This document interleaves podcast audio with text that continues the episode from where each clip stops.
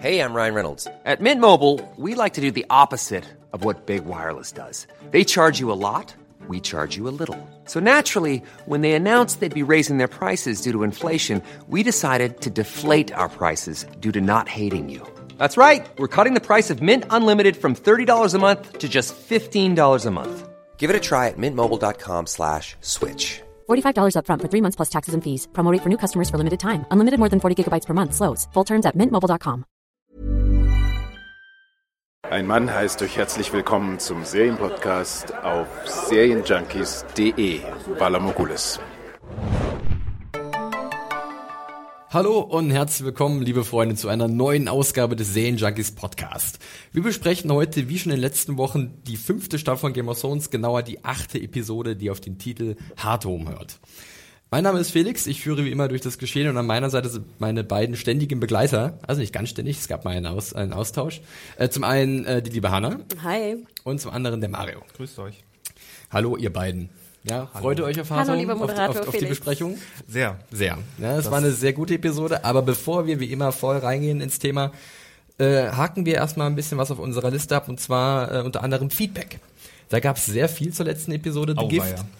Vor allem zu einem Thema, als wir uns die Frage gestellt haben, äh, warum denn der Jerome Flynn, der Darsteller von Bond, so gut singen kann. Ja, vielen Danck an die vielen Einsendungen. Na, wir haben es Ähm, ja erwähnt, ne? Wir haben erwähnt, dass er auf jeden Fall in einer Band war. Genau, wir wussten ja, aber wir nicht genau, in nicht welcher genau. Band. Im Bronski-Beat vielleicht? Ja. Uiuiui, ui, da hat er was vorbereitet. Nicht schlecht. Nein, er war tatsächlich in der Band Robson and Jerome äh, tätig, und zwar Mitte der 90er Jahre und war so eine Coverband zusammen mit Robson Green. Äh, Gab sogar goldene und Plat Platinschallplatten. Erstaunlich. Man kann es ein bisschen raushören. Er ist schon kein schlechter Sänger. Danke für die vielen Hinweise auf jeden Fall. Da gab es Falls etliche ihr es noch nicht gesehen habt, schaut euch dieses Musikvideo an, was es von den beiden gibt. Waren es zwei? Äh, ja, genau. Ja, ähm, das ist, ihr werdet Bron nie wieder. Genau, es gibt auch ein sehr schönes, ich glaube, sie haben eine Coverversion von äh, Pretty Woman. Und da sieht man ihn am Ende in hochhackigen Schuhen, Pretty, äh, Pretty schwarzes. Kleid und Ja. blond, blonde Haare. Ja, Sehr das, gut. das ist Bron. Ähm, gut, ansonsten weitere E-Mails. Ach, wir haben ganz viel bekommen. Äh, wir erwähnen jetzt hier mal die Valentine. Die hat uns nämlich eine nette E-Mail geschickt, ganz kurz, aber sehr lieb. Und zwar äh, freut sie sich wie immer über unseren Podcast. Das ist eine tolle Episode gewesen letzte Woche. Wobei sie auch sagt, äh, also unsere Podcast-Episode, unsere Episode von Game of Thrones selbst sagt sie, dass ihr Dorn nach wie vor ein Dorn im Auge ist. Ja, diesen Wortwitz mussten wir einfach erwähnen. Vielen Dank, Valentine, für diese E-Mail. Kurze Vorwegnahme, ich finde ja auch Best Dawn is No Dawn. Wir denken an diese Folge, die jetzt kommt. Ja, da können wir drüber diskutieren, auf jeden Fall. Äh, ansonsten hat uns noch der Chris eine kleine E-Mail geschickt. Klein ist ein bisschen vielleicht untertrieben. Ähm, sehr umfangreich wieder und der hat eine interessante Theorie aufgestellt, was vielleicht noch passieren könnte. Und zwar glaubt er, dass auf lange Sicht eventuell die Martells in Dorn zusammen mit Daenerys Targaryen irgendwie anbandeln könnten, weil ja beide so einen Hass auf die Lannisters haben und Daenerys vielleicht ja irgendwie nach Westeros will und äh, mit den Martells halt ein Verbündeter da wäre, der das ermöglichen könnte. Kurze Meinung dazu, könnt ihr euch das vorstellen? Wäre das cool für Dorn, wenn zumindest Daenerys da ein bisschen mit reinrutscht? Bestimmt, oder? Aber die Lannisters, die haben doch sowieso, ich meine, da kommt doch bald Stannis rein und dann ist er doch the man. Ja, das wird sich zeigen. Es, es nimmt jetzt ja alle neue Formen an. Also ich fand jetzt diese Idee jetzt gar nicht so schlecht von, Und von wir dürfen nicht vergessen, wenn wir an die Targaryens denken, dass ja auch die auch eine Vergangenheit haben. Und zwar, dass ja ähm, Dorne das richtig. einzige Königreich war, was sich nicht hat unterbuttern lassen von den Targaryens damals. Genau, und Elia Martell war ja die Frau von äh, Rhaegar äh, Targaryen. Und nicht sonderlich Tyrion- glücklich. Also nicht da ist ja auch auf jeden Fall stimmt, Beef ja. nochmal vorhanden. Aber sie hatten gemeinsame Kinder. Und Tyrion kam ja auch sehr gut mit den äh, Dornish-Leuten zurecht. Und die, er hat ja auch ein, jetzt einen Bund dadurch, dass er zusammen mit Oberyn in dieser Situation steckte. Das kommt wahrscheinlich auch gut Wer an. weiß, wo es da hingeht. Also äh, keine uninteressante Ja. Beobachtung von Chris. Äh, danke dafür. Ähm, dann können wir noch gerne was aus der letzten Episode aufgreifen, was ich ein bisschen vergessen habe zu erwähnen. Ich hatte es mir notiert in meinen Notizen äh, zur Review als auch zum Podcast. Und zwar ging es um eine Szene in Winterfell um Sansa. Äh, denn äh, man sieht sie ja da zusammen mit Ramsey und zuvor greift sie zu irgendeinem Gegenstand. Ich weiß nicht, was es war, vielleicht irgendein Werkzeug oder so, irgendwas Spitzes, wie eine Waffe halt. Und da hat mich nochmal der Nikolai darauf hingewiesen ein treuer äh, Leser, Zuhörer und, und E-Mail-Schreiber. Äh, vielen Dank dafür, Nikolai. Ähm, ja, das macht es natürlich auch nochmal ein bisschen interessant äh, und zeigt, dass Sansa sich durchaus bewaffnen will gegen Ramsey und gegen das, was ihr angetan wird.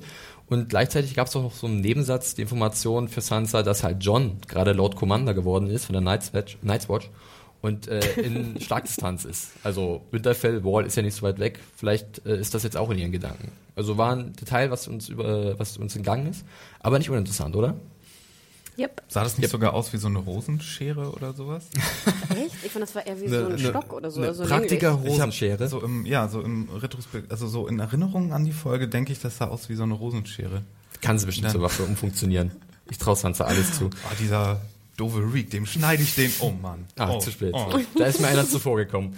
Äh, später dazu mehr. Äh, Mario, du hast noch eine kleine Äh, E-Mail? ach so, ich habe noch eine von dem Dario. Äh, ich glaube, den hatten wir auch schon mal. Äh, Ja. Irgendwie, er hat uns geschrieben, äh, erstmal äh, mit einer Einleitung, dass er sich immer auch darüber freut, wenn wir Meinungen und äh, einbringen, auch wenn er nicht immer unserer Meinung ist und dass er sich über unsere detaillierten Besprechungen freut, weil er beim ersten Mal anschauen meistens selbst erst auf die Handlung achtet. Und er bevorzugt übrigens den Namen Daenerys oder Daenerys für die neue Superkombi der Serie. Finde ich sehr schön. Äh, äh, welches gefällt euch am besten? von ich glaube, ich gehe jetzt mit Daenerys. Ich auch. Nee, ich finde Daenarian. Daenarian besser, ja? Es, ist, es sieht länger aus. Es sieht nach der Kombination von zwei Namen eher aus. Ähm, dann hatte er noch eine Anmerkung zu der Gilly und Sam-Szene.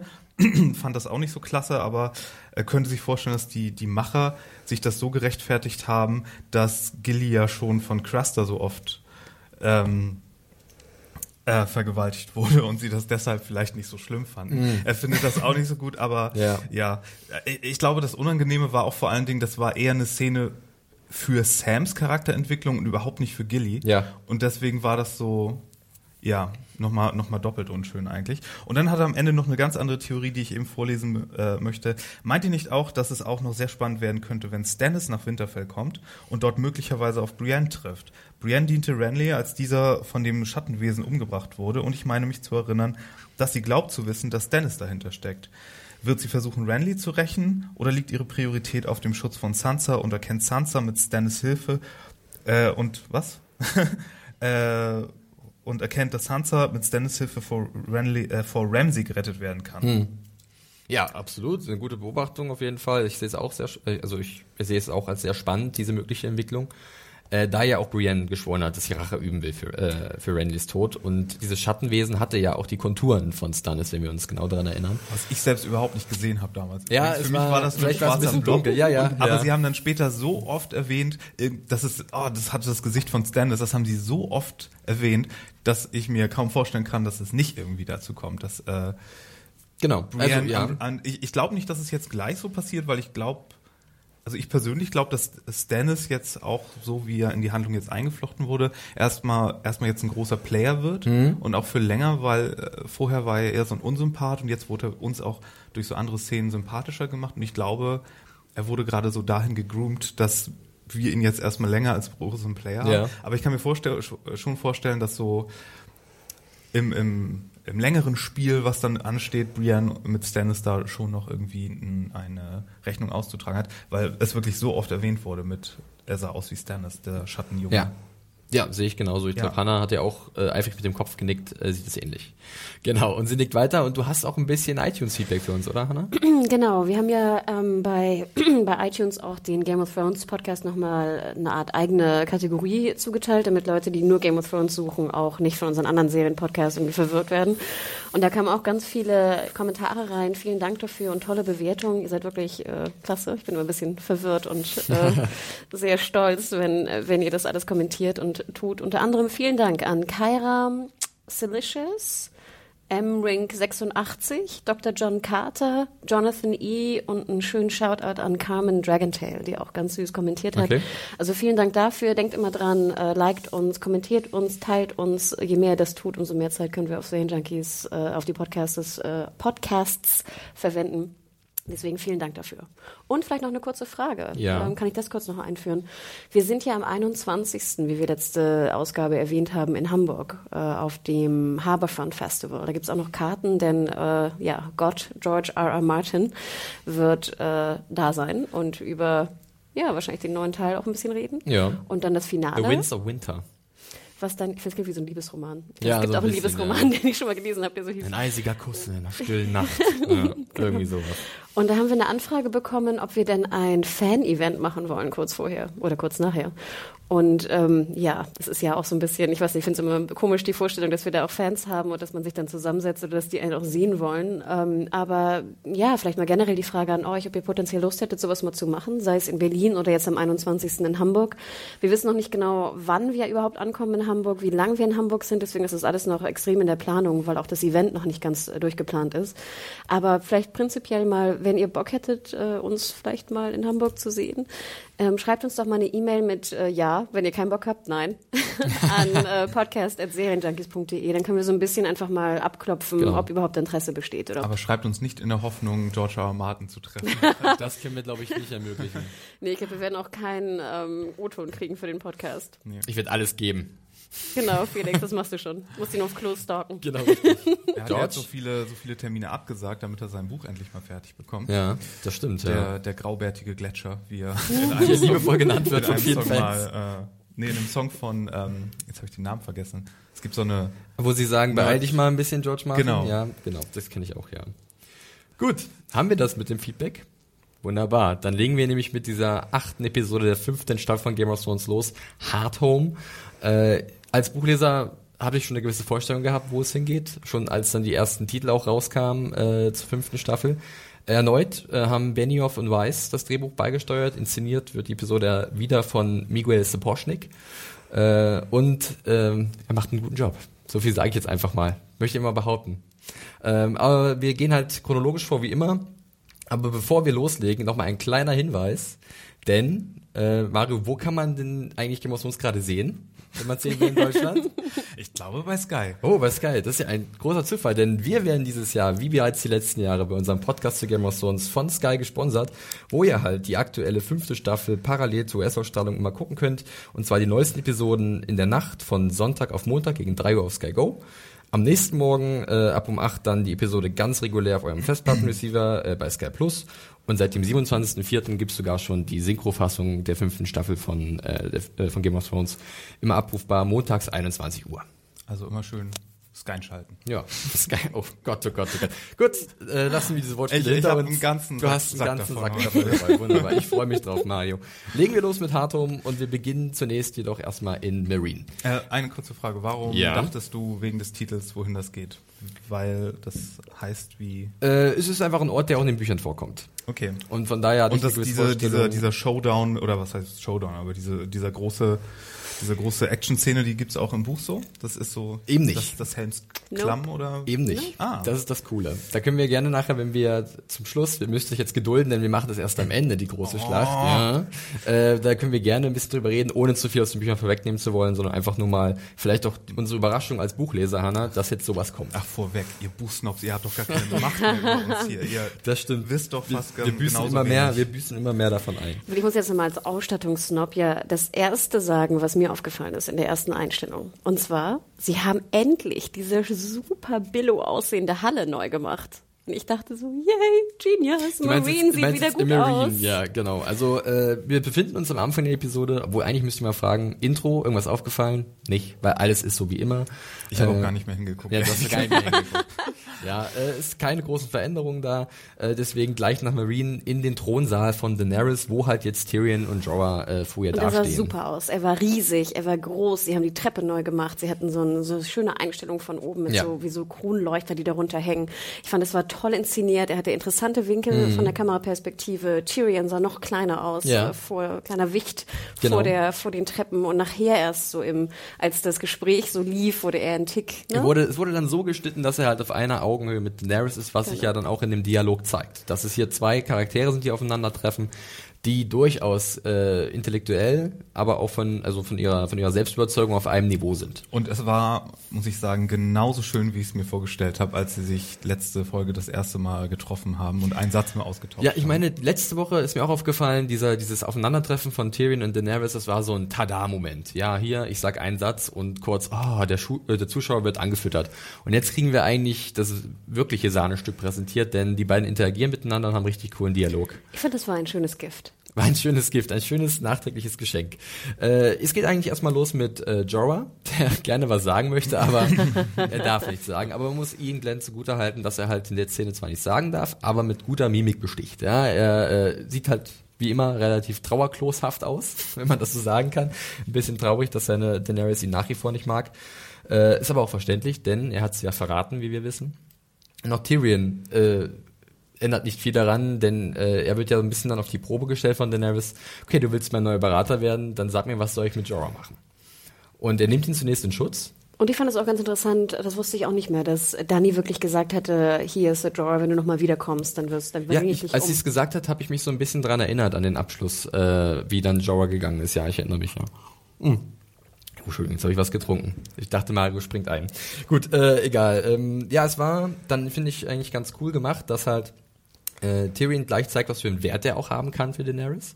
Ähm, und dann auch diesen Ratschlag hat bezüglich Jorah, klar, er hat sie verraten, aber er ist natürlich auch einer ihrer hingebungsvollsten Unterstützer immer gewesen. Und wenn sie das jetzt abstraft, dann ist es auch ein schlechtes Zeichen an jeden anderen, der kommt. Diese Szene ist auch genau in der Mitte äh, der zwei Möglichkeiten Mhm. längst gefahren, weil man dachte ja, oder ich dachte zumindest so, okay, das können jetzt entweder so enden, Tyrion überzeugt sie so weit, dass Jorah wieder in den inneren Kreis aufgenommen wird und alles wieder gut, oder aber er ist komplett Opportunist und sagt, er muss jetzt hier Hardliner sein, Ja. um ihr äh, Vertrauen oder so zu bekommen und er wird umgebracht, aber das ist ja ge- genau in der Mitte gefahren, also er ist einfach, er ist, hat das gleiche, ihm ist das gleiche widerfahren wie letzte Ja, und ich finde, Staffel. in gewisser Weise revanchiert er sich ja auch bei, bei, bei Jorah. Ne? Jorah hat ihn vorher gerettet vom Ertrinken.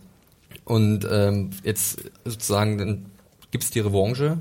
Äh, Jorah wird nicht umgebracht, sondern wird zwar wieder verbannt. Also, der wird einfach nicht glücklich am Hof von Danny. Aber äh, es ist zumindest das Beste, was Tyrion für ihn rausschlagen kann in der Situation, glaube ich. Wobei ich bin mir jetzt nicht ganz sicher, was jetzt sein Plan ist. Als er dazu. Jorah oder Ja. Tyrion? Jorah? Nee, Ty- Tyrion äh, ist ein anderes Thema. Aber Jorah, oder wollen wir das später besprechen? Äh, können wir gleich machen, aber Hannah wollte gerade noch was sagen zu diesen Szenen, oder? Äh, ja, und zwar eine Sache fiel mir dabei auf. Und zwar, wir haben uns ja schon so ein bisschen gewundert, auch in der vorletzten Episode, dass äh, Baratheon Salmi Hm? tot ist. Ja. Also das ist ja schon, glaube ich, auch äh, einfach Fakt. Der ist ja echt ganz schön fix gestorben und es gab irgendwie keine direkte auch, ja. Notwendigkeit. Und als Buchsnobs kann man auch sagen, dass äh, das im Buch irgendwie auch ein bisschen anders ist. Du wolltest ein Begräbnis mit einem Tatar haben. Nee, der Es Tod. war eher nur der Tod, der einfach so, okay, Sammy ist tot. Und ich meine, gerade als Buchleser hat man vielleicht eine andere Erwartung gehabt bei diesem Charakter, denn da passiert in den Büchern wesentlich mehr mit ihm. Und wir haben ja auch noch ein paar Mails diesbezüglich bekommen, dass er auch wirklich auch eine nicht unwichtige Rolle noch eigentlich spielt. Und jetzt dachte ich mir so, hm, vielleicht machte es doch Sinn, dass man ihn relativ frühzeitig umgebracht hat, einfach um die Notwendigkeit für Daenerys zu porträtieren, dass sie halt wirklich einen Berater braucht. Ja. Weil ich kann mir schon vorstellen, wenn wir uns diese Szene jetzt vorstellen, in diesem wunderschönen neuen Raum, Ja. ähm, und Sir Barristan Selmy dabei gewesen wäre, wäre das gar nicht so gut rübergekommen, dass jetzt wirklich Daenerys einfach extrem dringend einen Berater braucht. Genau. Das sehe ich nämlich ähnlich. Ich finde, das haben sie jetzt sehr gut gelöst. Ähm, dann diese Zusammenführung von Tyrion und Daenerys kann man immer wieder sagen, in den Büchern zieht sich das alles ziemlich hin. Da sind sie ja noch nicht mehr aufeinander getroffen, richtig.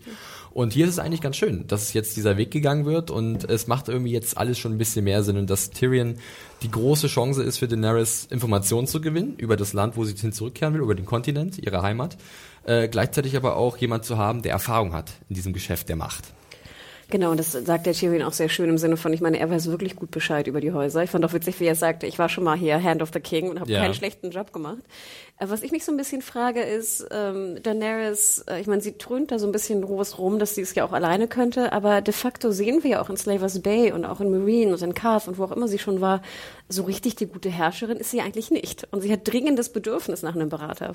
Gut, also das wird ja auch so dann ein bisschen von Tyrion gesagt, also dass sie terrible ist, sie ist schrecklich, sie was ich, also das ist schon ein bisschen frech. The right und, kind und, of terrible. Genau, aber äh, sie ist halt the right kind of terrible und er sieht, glaube ich, in ihr auch Potenzial. Also was er bei anderen machtbesessenen Menschen in seinem Umfeld schon gesehen hat, zum Beispiel Cersei, was halt Macht mit ihr angestellt hat. Äh, ich glaube, diese Gefahr sieht er so extrem bei Daenerys nicht. Klar, die ist da, aber ich denke, er sieht das Potenzial, dass Daenerys zu einer richtig guten Herrscherin aufsteigen kann mit den richtigen, äh, mit der richtigen Entwicklung. Also sie hat sich ja dafür entschieden, Hista zu heiraten. Sie hat den Kompromiss gemacht, diese diese Kampfarenen zu eröffnen. Sie ist halt noch lernfähig. Sie ist ne? Da gibt's noch eine lernfähig, Learning genau. Curve irgendwie. Ja, richtig. Und die das- ja, glaube ich, das- bei Cersei nicht mehr vorhanden Und war. dann kommt, glaube ich, dazu, das habe ich zumindest für mich in diesen Szenen so gelesen, dass er doch irgendwie von ihr so ein bisschen fasziniert ist. Also Daenerys hat nun mal eine extreme Ausstrahlung und äh, Jorah hat es in den Folgen zuvor gesagt, sie hat seinem Leben einen Sinn gegeben. Ob jetzt Daenerys jetzt schon Tyrions Leben wieder einen Sinn gibt, klar, er sagt so ein bisschen, wegen ihr hat er überhaupt gesagt, okay, ich komme mit Varys mit. Aber irgendwie merkt man, ähm, dass er hier wirklich jemanden vor sich hat, wo er sich denkt, die könnte es tatsächlich werden. Und sie will halt nicht nur die Herrschaft an sich reißen, sie will das ganze System umstülpen, was ich eigentlich auch ziemlich cool fand. Das war, das war schon eine Das war ein ziemlich cooler- badass Szene. Aber Vor was allem, glaubt weil- ihr genau damit? Was, was weil- will sie genau? Na, sie will das gesamte Herrschaftssystem eigentlich Genau, äh, so unterbrechen. verstanden. und ich glaube am Ende, na, ich weiß nicht, ob sie, ob sie dann so eine, ob sie eine Demokratie erschaffen möchte oder einen Parlamentarismus oder so, aber sie möchte schon dieses ganze Herrschaftshäuser und sonst was und entweder ist sie dann so eine gemäßigte Herrscherin, aber sie will ja auf jeden Fall dieses System mit dem, es geht den oberen paar Genau. Adelsleuten gut und den Rest nicht. Das will sie ja schon irgendwie brechen. Und das meinte sie wohl auch mit dem Rat. Also sie will schon so eine Systemveränderung. Das reproduziert sich immer wieder mit den Reichen, die halt die Armen unterdrücken und das ist ihr ein Dorn im Auge. Ja, ich, noch ein Dorn. Ich finde es aber trotzdem echt ganz schön verfetcht, wenn man es sagen kann. Ja, das gerade, sagte sie sehr ja ambitioniert. ja Genau, gerade weil, wie gesagt, wir wissen ja, was für Probleme sie alleine in Slavers Bay hat. Und dann denke ich so, ja, pff, Er sagte ja auch, Marine ist eigentlich, also guck mal, was du hier hast und jetzt willst du sofort drüber nach Westeros. Das war auch so gut, weil das ist sowas, was wir von außen dann natürlich immer sagen, ja, wenn das jetzt so echt wäre, dann müsste man ja auch das berücksichtigen, dass ja, andere haben sowas auch schon mal versucht und Revolution ist immer ein schönes Ja, ja, schön ja. ambitioniert und so, aber dann ist da diese junge Person und und sie gibt dann äh, diesen sehr vernünftigen Ausspruch auch- von, ja, von genau. Tyrion, der ja einen guten Beraterjob da schon gleich macht und seine ganze Erfahrung und Geschichtswissen da reinbringt und sie sagt so, ich habe Drachen, ich mach das jetzt. Ja, das war schon ziemlich Das cool. war schon ja, und wir wissen oh. auch, dass ich meine, die Drachen hat sie auch nicht unter Kontrolle, ne? Also ich finde, sie hat ja auch ein bisschen gepokert, Ja, oder? klar, Oder wie seht ja. ihr das? Schon, äh, er ja auch. Er hat ja auch sich sehr gut verkauft und gesagt, also mit mir wirst das ja alles wesentlich besser laufen. Vielleicht sollte er nicht mehr so viel Wein trinken. Das sagt der Daenerys dann auch so. Dann bist du wahrscheinlich dann ein guter Berater. Nee, äh, auf jeden Fall. Das war, das war ein sehr gutes Gespräch zwischen den Ich glaube, es war auch ein Meisterwerk an den Dialogen. Ja. Allein, was ich auch wieder schön fand, wie du es auch schon gesagt hattest, im Sinne von, ne, du hattest nichts. Du warst ein Mädel, die irgendwie auf der Flucht war, die getötet werden sollte von verschiedenen. Und jetzt bist du die Königin von Marine, hast eine Armee und hast Dragons. Ja, also er macht ihr eigentlich schon ein Kompliment, aber gleichzeitig auch, pass auf, es könnte jetzt bei dir entweder in die Richtung gehen oder in die Richtung. Ich bin hier, dich richtig zu, äh, zu leiten. Das machen die aber auch ganz gerne, glaube ich, dass sie immer diese Sachen verwenden mit diesen Geschichten so, ich habe damals von einem Kind gehört, das ist so und so aufgegangen und das bist jetzt du. Das hat Oberyn auch gemacht Ja. mit Tyrion, Stimmt, das ja. hatten wir auch mit Littlefinger, glaube ich, irgendwie Das- und das- diese, ja. diese Kindheitsgeschichten von, Leg von Legenden von anderen Königshäusern oder Personen und dann Ich muss auch sagen, dass mir sowas sehr gut gefällt, denn Ja. äh, das trägt ja dazu bei, dass diese Welt noch organischer wird, dass man halt irgendwie einen Überblick davon bekommt, äh, welche Parteien es gibt. Das ist ja auch wieder ganz äh, offensichtlich in diesen Szenen mit Tyrion und Daenerys, dass er ja halt sagt, okay, Stannis ist gerade da, der hat überhaupt keinen Bock auf dich. Daenerys, das hasst nicht sowieso. Vielleicht die Tyrells Tyrells, vielleicht, reicht aber nicht. reicht nicht. Und das ist irgendwie cool. Man kriegt einen wunderbaren Überblick über die Situation und bei Daenerys geht auch so ein Licht auf vielleicht gleichzeitig. Sie hat dieses leichte Pokerface, obwohl sie schon so, hm, der hat wirklich was auf dem Kasten, dieser Tyrion. Ich höre es gerade. Aber es ist wirklich schön, dass sie das so verknüpfen. Das hat mir sehr gut gefallen. Was für ein großes Glück, dass die beiden auch wirklich gut zusammen funktionieren. Ja. Die beiden Darsteller. Das wäre Also wirklich das Schlimmste mein- gewesen, meine wenn auf Güte. einmal die Chemie äh, nicht geklappt Ja, nicht deswegen, also wir haben uns, glaube ich, alle darauf gefreut, dass diese beiden Charaktere aufeinander treffen. Eigentlich, weil es so viel Potenzial hatte, aber äh, wie ich eben meinte, es hat genauso schön funktioniert, wie ich es gehofft hatte. Und die beiden spielen echt so gut hin und her miteinander. Ja, Das man hätte ja denken können, dass äh, Dinklage äh, ähm, Emilia Clarke so ein bisschen an die Wand spielt. Aber ich gebe dir absolut recht, das Genau. war super. ich bin ja auch, ich, wie gesagt, Das fand äh, ich halt sehr auch. beeindruckt von ihr. Ja, das fand ich halt auch das, das sehr Schöne an dieser Szene, dass wir halt hier zwei Charaktere gesehen haben, die sich auf Augenhöhe begegnet sind und keiner irgendwie den anderen untergebuttert hat.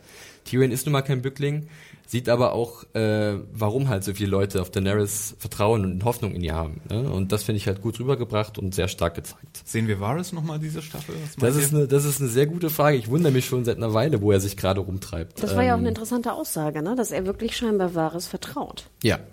Ne? Das hat er gesagt. Einer von den wenigen und er glaubt selber nicht, dass er Wahres vertraut. Ja, also der, der Spinner, der Spider. Aber interessant auch, als er meinte, er glaubt, Varys sei der Grund, dass sie überhaupt noch am Leben ist Mhm. oder dass sie ihr, ihre Kindheits-Babytage überlebt hat.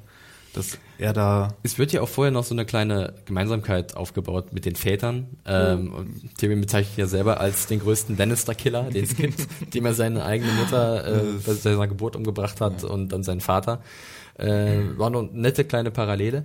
Aber wir können ja gerne noch ein bisschen über Jorah sprechen, weil den haben wir jetzt übergangen, weil da gibt es so eine kleine Zwischenszene, wie er halt wieder äh, verbannt wird und nochmal einen Blick auf seine Grayscale-Erkrankung wirft. Und ich habe war die jetzt eigentlich größer? ich, also ich, für mich war sie größer als beim ersten Mal. Okay. Das habe ich auch so in meiner Review geschrieben. Und ich wurde von einem darauf hingewiesen, dass es nicht so war.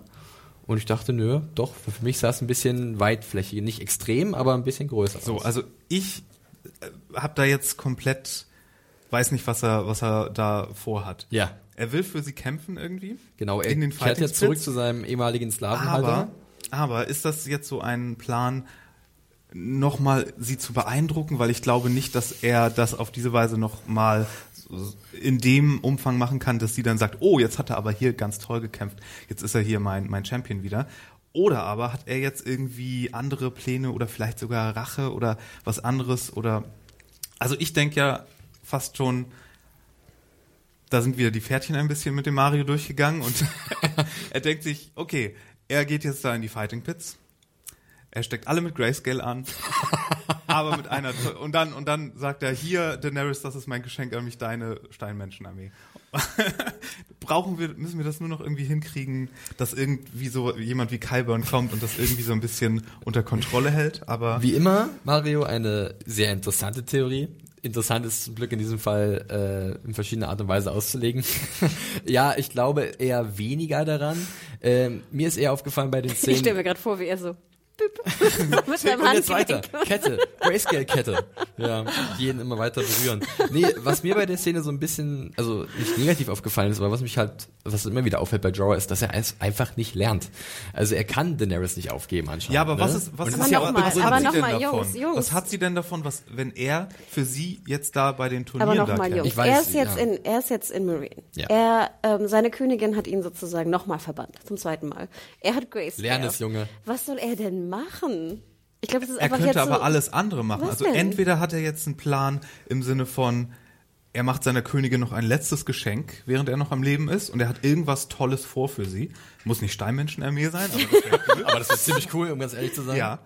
Oder aber er hat, was ich aber nicht glaube jetzt irgendwie, ich glaube nicht, dass er sich irgendwie rächen Nein, würde das dafür, dass ich er Nein, rausfliegt. dann hätte er sie ja angetickt vielleicht.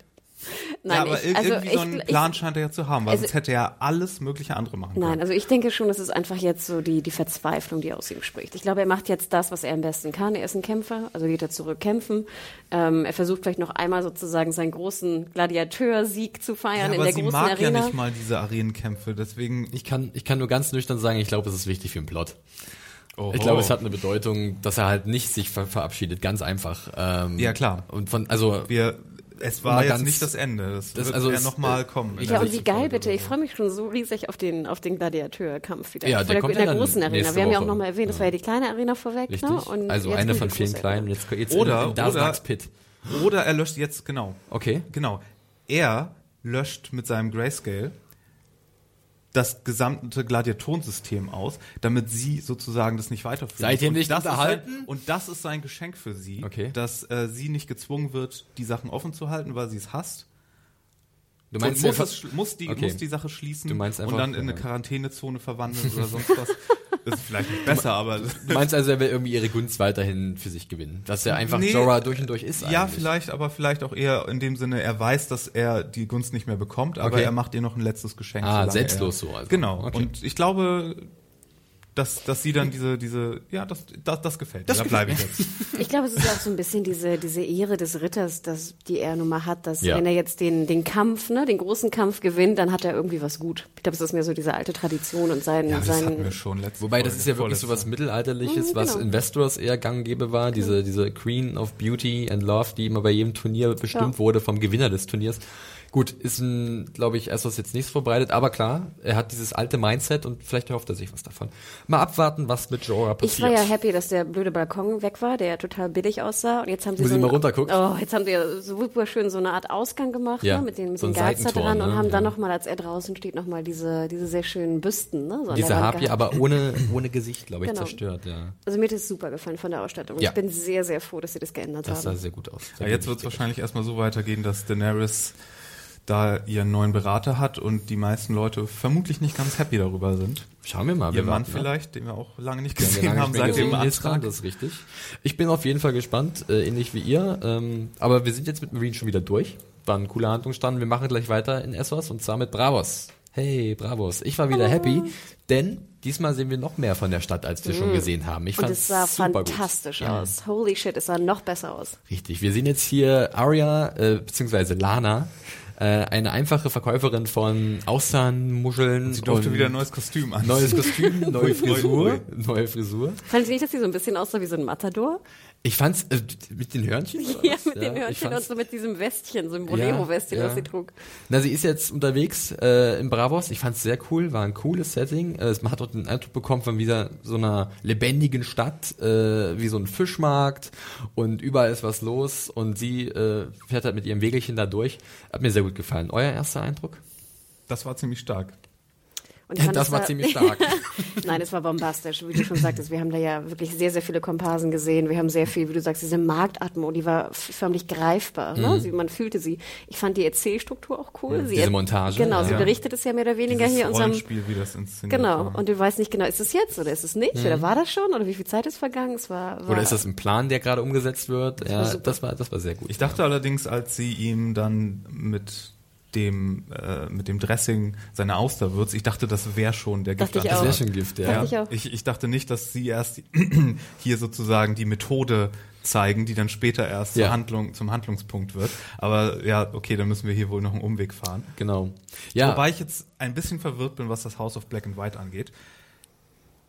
ja. Wir hatten doch etabliert, als Jaqen Hagar eingeführt wird, dass diese Assassinen diese drei Kills irgendwie verschenken oder wie hat Arya das damals bekommen?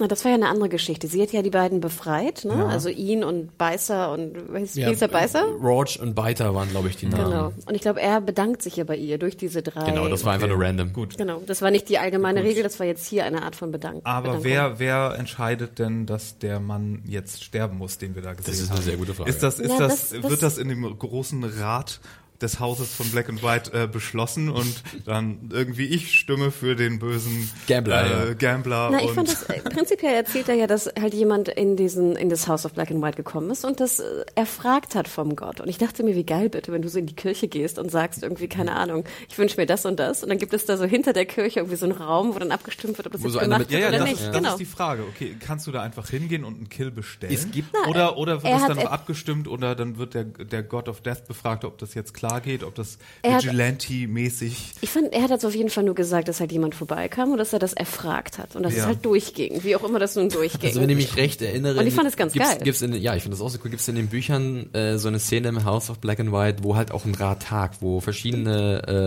äh, Leute kommen. Ich weiß aber nicht, was sie genau da mal besprochen haben.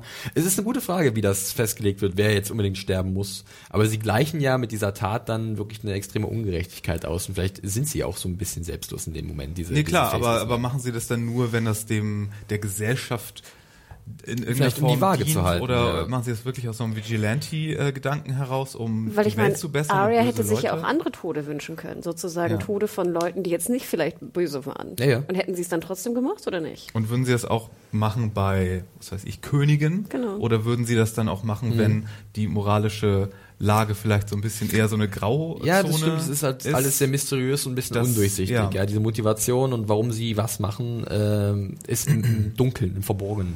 Ja. Äh, gute, gute Im Black. Beobachtung. Ja, genau. Im, im schwarzen Weil Teil manchmal, des House of manchmal Black ist and es White. ja eben nicht so ganz schwarz und weiß. Ich fand aber trotzdem halt sehr geil, was für, eine direkt, was für ein direkter Glaube, dass du dir irgendwie was wünschst, in Anführungsstrichen, in einem, in einem, äh, ja, in einem religiösen um, Umfang und dann wird das erfüllt.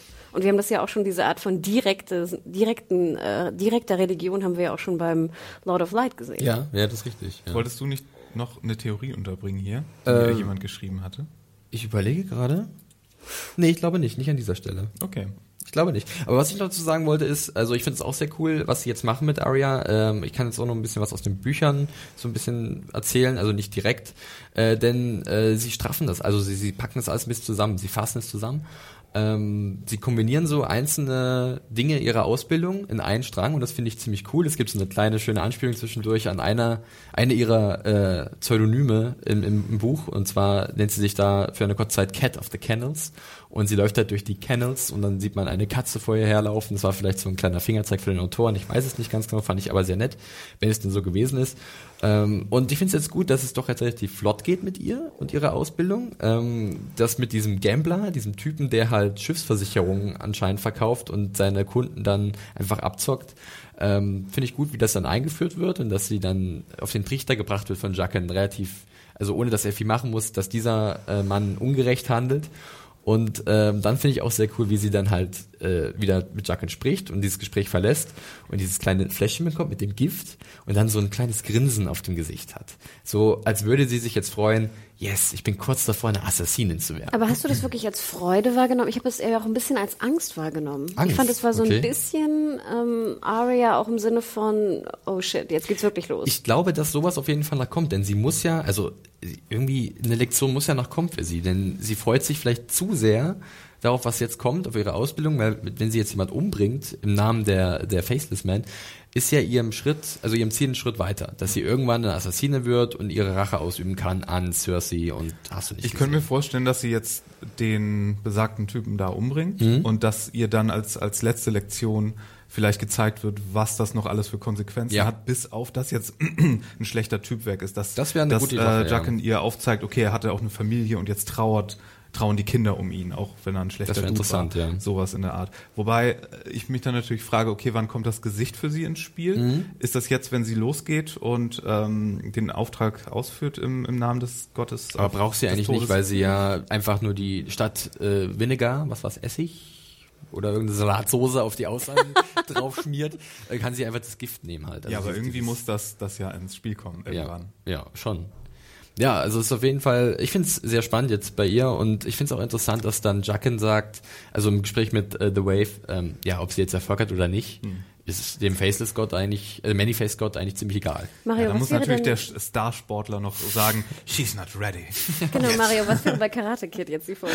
genau. Ja, das ist der, der neidische, der neidische bisherige Starspieler. Meinst du nicht, Der- dass der The Wave so ein bisschen auch Sorgen sich macht um Arya? Ah, weiß nicht. Ich, ich, ich glaube ja immer noch, da kommt irgendwie, was, was die Wave angeht, noch irgendwie so ein Twist. Mhm. Könnte ich mir vorstellen. Dass sie, ähm, äh, wir, wir haben dieses, dieses tolle Plot-Device mit den, mit den anderen Gesichtern. Und ich, ich, ich könnte mir fast vorstellen, dass, ähm, deswegen fragte ich, ob du deine eine Theorie da noch unterbringen willst, aber das kommt dann wohl später. Mhm. Aber ich könnte mir fast vorstellen, dass an irgendeiner Stelle, wenn nicht hier direkt in, in Bravos, aber dass an irgendeiner Stelle in, in der gesamten Story nochmal sowas kommt wie, oh, diese Person war in Wirklichkeit diese Person die ganze Zeit. Und dann ta ta ta. Ah, Mario, jetzt weiß ich, welche, ach, welche so Theorie Gesicht du- abgezogen wird, so Ja, bei, genau. Mission Und- Impossible. und genau. Spätestens Ah, jetzt okay. ist mir einfach eingefallen, welche Theorie du meinst, die ja, Ja. gar nicht meine Theorie war, sondern die von einem äh, Twitter-User, der uns angetwittert hat. Und zwar war das, lass mich kurz nachgucken, fatdamon87. äh, und zwar hat der uns ein Bild geschickt, auf dem man Serial Pharrell sieht, ja, den Schwertkämpfer, Mhm. unter dem Arya 1 das Fechten gelernt hat. Ähm, der halt von, vom Tod spricht, der irgendwann jeden er erreichen wird. Und auf der anderen Seite ist halt Jaqen Hagar, der halt ähnliche Worte in seinen Mund nimmt. Mhm. Und äh, da ist vielleicht die Verbindung, dass Cyril Farrell von Anfang an vielleicht in Diensten des Many-Face Scott stand. Vielleicht ist das sogar Jucken. Wobei das ein bisschen sehr hergeholt wäre. Ja, also Cyril along. äh, Mario, du magst ja die Figur sehr gerne. Ich mache die sehr gerne Ja. und ich will, will auch gerne, dass sie zurückkommt. Und äh, jetzt fällt mir gerade ein, vielleicht wäre das ja cool, vielleicht ist ja The Wave, vielleicht ist sie ja Serial Pharrell. Mario, Aber, endless, aber müsste der endless. Körper nicht irgendwie passen?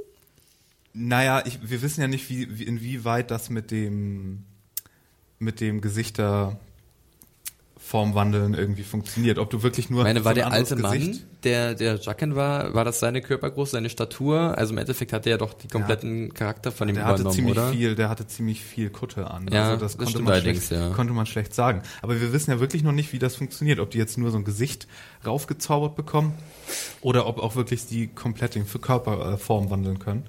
Das wäre ja auch nochmal interessant zu wissen. Ja, auf jeden Fall. Also ähm, ich mochte auch diesen Handlungsstrang sehr gerne. Also ich fand es auf jeden Fall cool, diese Örtlichkeit nochmal zu sehen. Bravos, das war ein schöner Blick, diese winkligen Straßen. Äh, und auch, was mit Arya jetzt passiert und äh, was jetzt die Weiterentwicklung für sie bringen wird. Also ähm, wir wissen ja nach wie vor, dürfen wir nicht vergessen, äh, Mace Tyrell wurde nach Bravos entsandt, zusammen mit Marin Trent, der auf ihrer Liste steht. Ähm, wer weiß, vielleicht trifft sie bald auf ihn. Ich bin sehr gespannt. Ich fand auch beide Teile jetzt, die wir hatten, also die ähm, Tyrion-Dany-Geschichte und auch die äh, Bravos-Geschichte, fand ich waren auch zwei schöne Beispiele. Wir haben ja viele Kommentare, lesen wir immer, dass wenn die Serie sich zu weit vom Buch entfernt, dass es dann schlecht wird.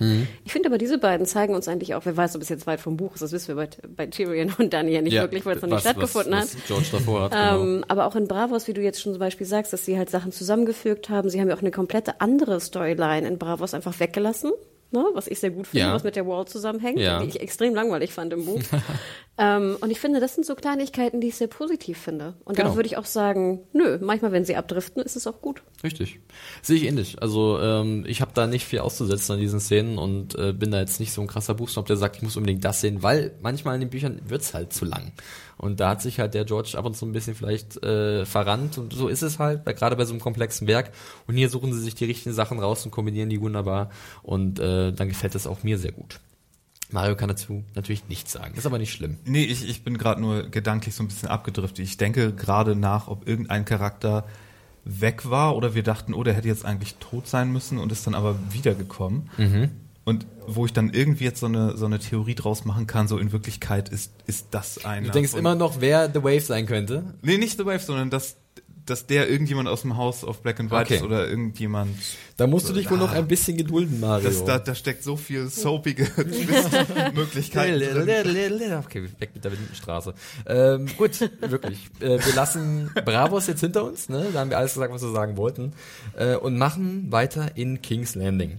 Oder besser gesagt, äh, in der Sept of Baelor, in einer dunklen, feuchten, modrigen Zelle, in der Cersei vor sich hinrottet, nachdem sie letzte Episode da reingeworfen wurde.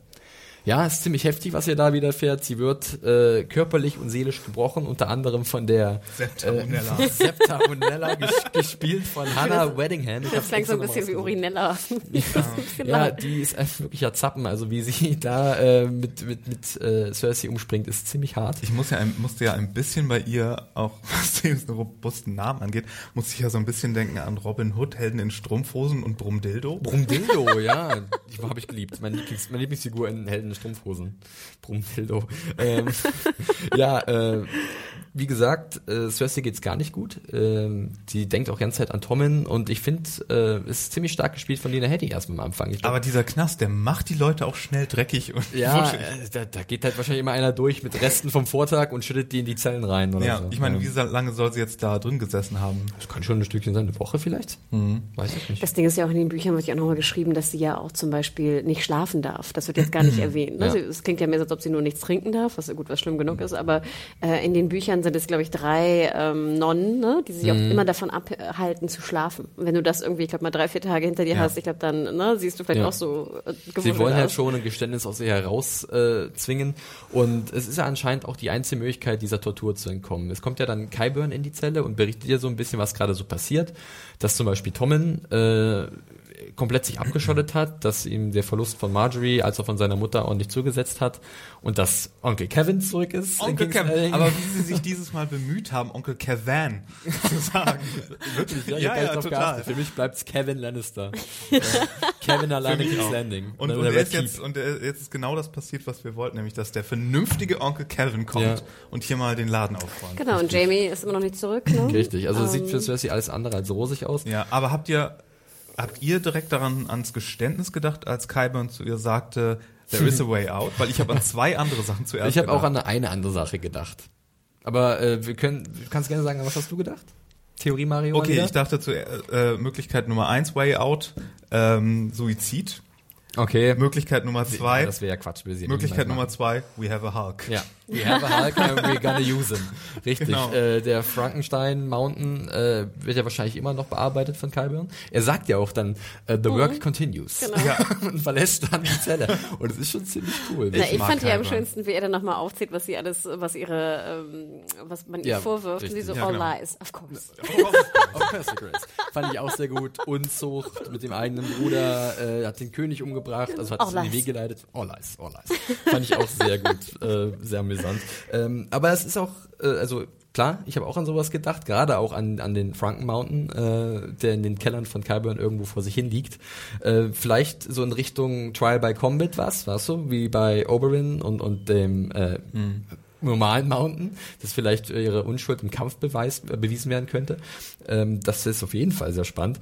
Äh, was mir auch sehr gut gefallen hat, war, dass dann ähm, sie sagt, okay, beichten werde ich niemals machen, denn der High Sparrow, den habe ich groß gemacht und jetzt soll ich vor ihm zum Kreuze kriechen. Dieser Sandalen. Ja, genau. Und es ist wieder so eine, da muss ich euch fragen, weil ich habe das auch oft jetzt gelesen. Manche empfinden das so ein bisschen als, also das ganze, der ganze Aufbau um Cersei jetzt, die gefangen wurde und jetzt äh, vom High Sparrow in Gefangenschaft gesetzt wurde, als so ein bisschen zu naiv für den Charakter. Dass sie hätten es doch wissen müssen von der ersten Minute, als der aufgetreten ist, dass sie halt da landet. Ich glaube. Wie seht ihr das? Ich, ich sehe es ähnlich, aber ich glaube, das liegt nur daran, weil sie das zu schnell gemacht haben. Ganz viele Storylines lassen sich viel zu lange Zeit und, Mhm. und entwickeln sich sehr, sehr langsam. Aber ich finde, hier haben sie so schnell äh, den High Sparrow eingefügt und so schnell die Religion da äh, eskalieren lassen zu diesem mächtigen äh, äh, Konstrukt innerhalb Ja. von, von äh, King's Landing, dass es wirklich jetzt naiv aussieht. Hätten sie den High Sparrow letzte Staffel zum Beispiel schon eingefügt und hätten sie das so schleichender Mhm. passieren lassen, diese ganze Übernahme durch den Glauben, dann wäre das viel überzeugender gewesen. Und ich glaube, an dieser Stelle hätte das auch besser funktioniert, wenn wir das vorher schon gehabt hätten, das Element. Und nicht Okay. jetzt irgendwie innerhalb von, von drei, vier Folgen so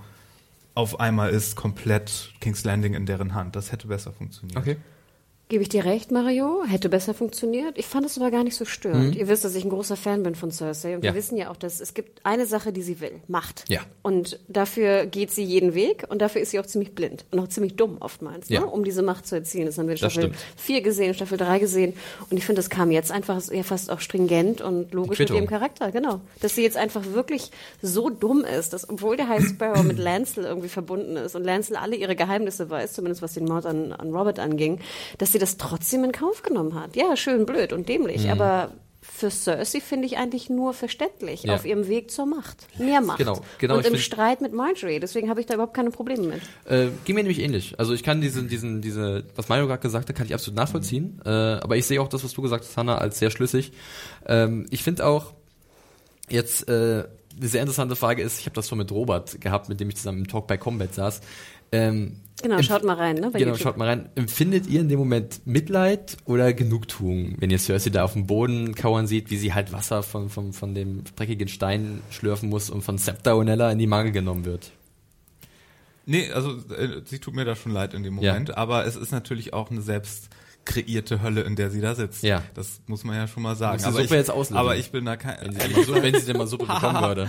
ich bin da keiner, der so sagt, so, oh, jetzt hat sie hier aber ihre Comeuppance bekommen Ja, und haha. Äh, aber äh, nee, auf jeden Fall interessante Situation. Ich fänd's ja fast noch ein bisschen schöner, wenn sie Nachbarszellen hätte mit Marjorie, weil da, da würde bestimmt auch noch ein bisschen netter Dialog drin stecken. Morning, Bitch. Genau. Das wäre das wär echt nice. Aber haben wir eigentlich, wurde eigentlich etabliert komplett genau, was es bedeuten würde, wenn jemand gestehen würde? Weil ich, ich traue dem Ganzen ja eben nicht. nicht. Er hat, er hat zwar gesagt, so, okay, dann müsste die Mutter vergeben von den Göttern oder so, oder, oder Milde zeigen oder so, aber das, ich glaube, das ist eher so ein Trick. Ich glaube, sobald irgendwie einer von denen gesteht, sagen die, okay, äh, die Mutter vergibt. Äh, Hast du das Sternchen gesehen hinter der Confession, das kleine Sternchen? Zack, hier Ja, genau. ist Die das Mutter, Kleingedruckte. die Mutter vergibt dir und Ja. jetzt darfst du sterben. Oder genau sowas wird was so, ganz so, so ein Scheiß kommt dabei nämlich raus. Man- und ich hoffe nur, dass es irgendwie äh, ja Man- niemanden trifft, den ich mag. Man darf ja auch nicht vergessen, zu was sie gestehen würde. Also da geht es ja um einen um den, den Inzest-Vorwurf. Und das würde ja auch bedeuten, dass Tommen nicht der wahre König ist. Richtig. Also, ne, was das Ja, bedeutet das überhaupt. stimmt. Und dann würde sie Wenn ja alles verlieren. Wenn sie gestehen würde, ihren Mann umgebracht zu haben, wäre es Mord. Und ich weiß jetzt nicht, in was für ein Umwelt wir da sehen, aber ich kann mir schon vorstellen, dass auch Mord wahrscheinlich mit Mord bestraft wird. ganz ne? klar. Ähm, Guck dir Tyrion an. Er soll den König umgebracht haben Ja. und ja. Und deswegen würde ich dir absolut recht geben, dass natürlich, naja, Confess würde ich mir zweimal Und, und überlegen. Trial by Comet ist, glaube ich, hier überhaupt keine Option, weil es ist, glaube ich, eine ganz andere Gut, Art gab's von ja aber bei Tyrion dann Prozess. auch. Der ja, aber ich der glaube, Prozess ich, ist noch nicht ich da. glaube, Der Prozess ist noch nicht ist da, das nicht stimmt. eine ganz andere Art von Prozess jetzt? Ist das nicht Ich weiß nicht, jenseits wie das- dieses legal Also du meinst, dass es ein anderes System ist, also dass der Trial by Combat eher in dieses Justizsystem Ja. passt, aber nicht in dieses Geistliche, was jetzt die Sparrows ausgerufen haben.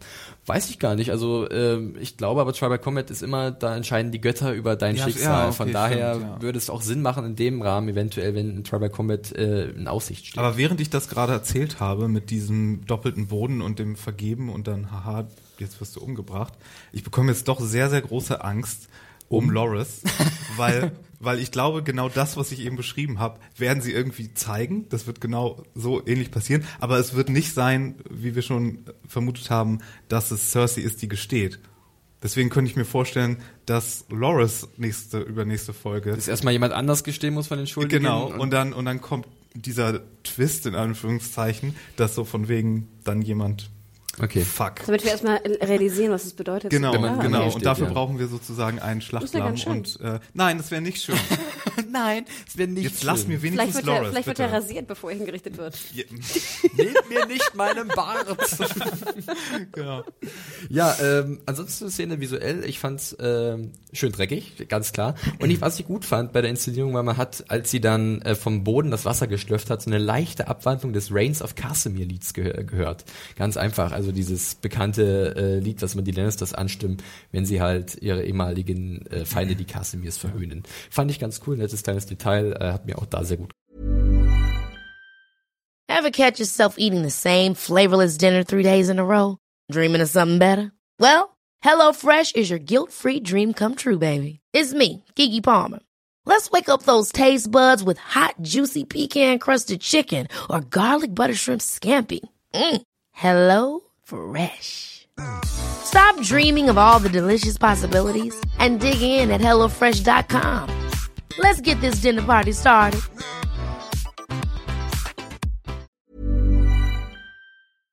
Ich finde es aber auch total super, einfach von, von so einem Charaktermoment her, dass Cersei nicht aus ihrer Haut kann. Ja. Und, und auch wenn sie nicht gestehen möchte, aber, aber wirklich überhaupt nichts für ihre Situation hier machen kann und da wirklich so, ich sitze hier die ganze Zeit und stelle mir schlimme Sachen vor, die ich nicht mit dir machen Ja, will. Septa und Nella im Gespräch. Das genau. ist, das ist wirklich großartig. sie sagt ja am Anfang ja noch, ich könnte dir, ich könnte dir tausende, also so viel Reichtümer geben. Und dann, nee, doch, lieber doch nicht. Oder ich könnte das Wenn ich machen. hier rauskomme, ich werde kann, ich dich foltern Ich kann nur und in umbringen lassen. Extremen denken gerade. Ja, Das ja. ist äh, wunder, wunderhübsch. Am coolsten war ich diese Szene, wo ich glaube, es war die, das Ende der ersten Szene mit Cersei, wo sie dann so schreit. Ja. Es war, war so ein bisschen, also ich habe erst gedacht, lacht sie jetzt manisch oder ist es wirklich ein Schrei? Und wirklich die Ich glaube, es war Wut. Ja. Wut doch über sich selber, Ja, so ja. dämlich gewesen zu sein. Also Lina Headey spielt das wirklich hier sehr gut, sämtliche Facetten ihrer Figur in dem Moment, ob jetzt die Verzweiflung oder halt die Wut, die du gerade angesprochen hast. Und natürlich auch ihre Sorge um Tommen. Also man merkt schon, dass sie jetzt hier immer noch eine Mutter ist. Ja, und der Kleine soll ja angeblich auch nichts gegessen haben die ganze Zeit, ne? Mm. Ja. Tommen. Mal abwarten, was da die nächsten, äh, oder die nächste Woche und äh, also die nächsten beiden Episoden, die noch offen sind in der fünften Staffel, uns in King's Landing bescheren werden. Kevin ist an der Macht. Mal gucken, Wobei, das, das finde ich ja an der ganzen mal Story. gucken, was er macht. das finde ich King Kevin. King Kevin. Head Kevin. Ja. Irgendwann dann King Kevin. Kevin 2020. ähm, aber das finde ich ja wirklich noch den schwächsten Aspekt eigentlich an dieser ganzen Sache in King's Landing, weil spätestens bei Marjorie hätte Tommen da irgendwie was machen müssen. Das Ja, der König ist so Mal, machtlos gerade, Letztes ne? Mal schon gesagt. Und jetzt, wo seine Mutti da auch noch ist und er nichts ist, äh, wir haben nicht genug, wenn er nichts machen kann, haben wir nicht genug etabliert, dass er wirklich nichts machen kann. Weil er müsste ja nur den Befehl geben, dass seine Armee da irgendwie reinstürmt. Und ich weiß nicht, ob wir, okay, damit bringt er dann irgendwie Marjorie in Gefahr, wurde gesagt. Aber trotzdem so, wie. Ich finde es auch, ja, ich Ja. weiß, was du meinst. Ich finde es auch interessant, dass jetzt auch Kyburn sagt, dass Kevin halt jetzt die, die Hand ist und äh, auch gesagt, nee, Tommen äh, wird jetzt nicht seine Mutter sehen. Und ich werde auch nicht zu Cersei gehen. Also ich glaube, der Kevin, der findet es gerade ganz angenehm, dass eben die machtbesessene Cersei nicht mehr äh, das Zepter Ja, in der Hand da- hat. dann jetzt kann er in Ruhe ein bisschen wieder dann hätte was ich aber aufbauen. gerne eine Szene gehabt, wo Onkel Kevin ihm, wo er dann endlich was machen will, das noch ausredet. Ich glaube, das hätte ich gerne noch gehabt. Kommt vielleicht noch. Warten wir mal ab. Ja. Ja. Gut, dann das war's zu King's Landing und zu Cersei. Ähm, und wir machen weiter im Norden in Winterfell. Ähm, Winterfell habe ich ja, jetzt habe ich auch in meiner Review geschrieben, habe ich ja letzte Woche, war ich so ein bisschen unsicher, wohin die Reise geht mit Sansa. Äh, ob es vielleicht wieder so eine Torture-Story wird wie mit Reek und äh, sie im Endeffekt gerettet werden muss als hilfloses Burgfräulein, was ich sehr schade gefunden hätte bei der Figur, die man ja uns am Anfang der Staffel sehr stark präsentiert hat. Und jetzt muss ich sagen, ähm, bin ich wieder also ich bin wieder ein bisschen positiver gestimmt, denn ich finde jetzt die Entwicklung von Sansa sehr interessant und ich finde es cool, dass sie doch wieder aktiver wird. Na, sie hat auf jeden Fall jetzt einen Energieschub dadurch Genau. bekommen, dass ein Lebenswillen neuen, dass äh, ihre Brüder vielleicht noch am Leben sind. Richtig, also am Anfang geht er los mit einer sehr Hartszene eigentlich, wo sie Theon sehr krass vorwirft, also klar, er hat sie verraten, wieder, auch äh, gegenüber Ramsey. Und dann sagt sie ihm halt wirklich ins Gesicht, alles, was dieser dir angetan hat, hätte ich dir auch angetan. Ich kann es übrigens nicht also- mehr hören, wenn er anfängt mit Not, not Theon, Reek. Ich kann es nicht mehr hören. Hört auf damit. Aber Wir no, wissen's. no Wir Theon wissen's. left, no Theon left. Wir wissen, ich kann es nicht mehr hören. Ja, man hat ihn ja wirklich schreckliche Dinge angetan. Und äh, ich finde es so stark, wie dann Sophie Turner ihn an den Schultern packt und ihn ins Gesicht brüllt, Ja, du und geil hast meine Brüder umgebracht. Fand ich super Ja, und stark. Turner ist ja auch so anderthalb Köpfe fast größer als Ja, er, ne? Wie immer, je- jeder ihrer Gesprächspartner geht ja gerade mal bis zum Kinn. Das ist wirklich so. Ja, und dann kommt's ja wirklich raus für Sansa und da ist, was du gerade angesprochen hast, diese neue, dieser neue Lebensmut, ähm, dass es eben nicht Brandon Rickon waren, die verbrannt wurden, äh, sondern Zum zwei Glück nur Farmer. Ein, einfaches Smallvolk, ja, wirklich. Ähm, Ja, aber, aber, erstaunlich, ne? Ich meine, Sansa erfährt jetzt, dass zwei ihrer Brüder, zwei der Starks leben, dass ihr, ihr Halbbruder oder was auch immer Bruder, John, ja. äh, John in der Nähe ist und Lord Commander ist und das Hup, auf einmal, Starks. ne? Genau. Hooray for Starks. Ja, und ich fand es auch, also ich weiß nicht, wie ihr das gelesen habt, äh, oder diese, diese Szene und wie dann äh, Sansa das realisiert, dass ihre Brüder noch am Leben sind. Ich fand zum einen zum Beispiel, dass du es gerade gesagt hast, ey, die Starks gibt's noch. Ich bin nicht die Letzte, aber nicht die Einzige, die noch übrig ist. Zum anderen aber auch hatte ich das Gefühl, dass sie realisiert, dass bei Theon gerade diese Schuldgefühle, was er halt den Starks angetan hat, eventuell die Angst vor Ramsay irgendwann übertrumpfen könnten. Also, dass sie ihn in die Richtung manipulieren könnte. Guck, Oh, was, du, was du uns angetan hast. Äh, und, und ich weiß, du hast Angst vor Ramsay, aber sind deine Schuldgefühle nicht größer als diese Angst? Und willst du jetzt nicht etwas dagegen tun, äh, um doch noch irgendwie in einer gewissen Art Erlösung zu finden oder Vergebung? Und so ihn ins Boot zu holen. Und das, ich finde, sie wird jetzt wirklich aktiv in der Richtung. Ich weiß nicht, wie ihr das interpretiert habt. Habt ihr daran gedacht oder, äh, oder könnt ihr euch das vorstellen, dass es in die Richtung geht? Na, wir haben ja auf jeden Fall im Dialog mitbekommen, dass auf einmal ähm, Reek nicht mehr von Reek spricht, sondern von Theon und von I. Ne? Er sagt nicht mehr sozusagen diese dritte Person, ne? er hat das und das gemacht, sondern I did das und das und das. Also es, auf jeden Fall gibt es schon mal die, die Erkenntnis von Theon slash Reek, dass er Theon ist, und zwar Theon Greyjoy. Und das ist ja schon mal etwas auf dem Weg Genau. zur potenziellen Befreiung, zur potenziellen was auch immer da jetzt kommt. Ähm, also so viel haben wir auf jeden Fall mitbekommen. Ähm, ob jetzt die Schuldgefühle in seinem Tun von damals wirklich dann ausschlaggebend sind, werden wir sehen. I don't know. Fände Ja. ich aber eine schöne Theorie. Könnte so ein innerer Konflikt halt für ihn sich dann ergeben, ne? Also, weiß nicht, Mario, du guckst so ein bisschen? Ja, wir haben ja immer noch hier äh, Chekhovs Rosenschere. Check aufs Rosenschere, check aufs Bettsignal. Äh, wir haben diverse Sachen haben von einige, Chekhov, ne? die ja, Ja. platziert wurden. Check auf Rosenschere.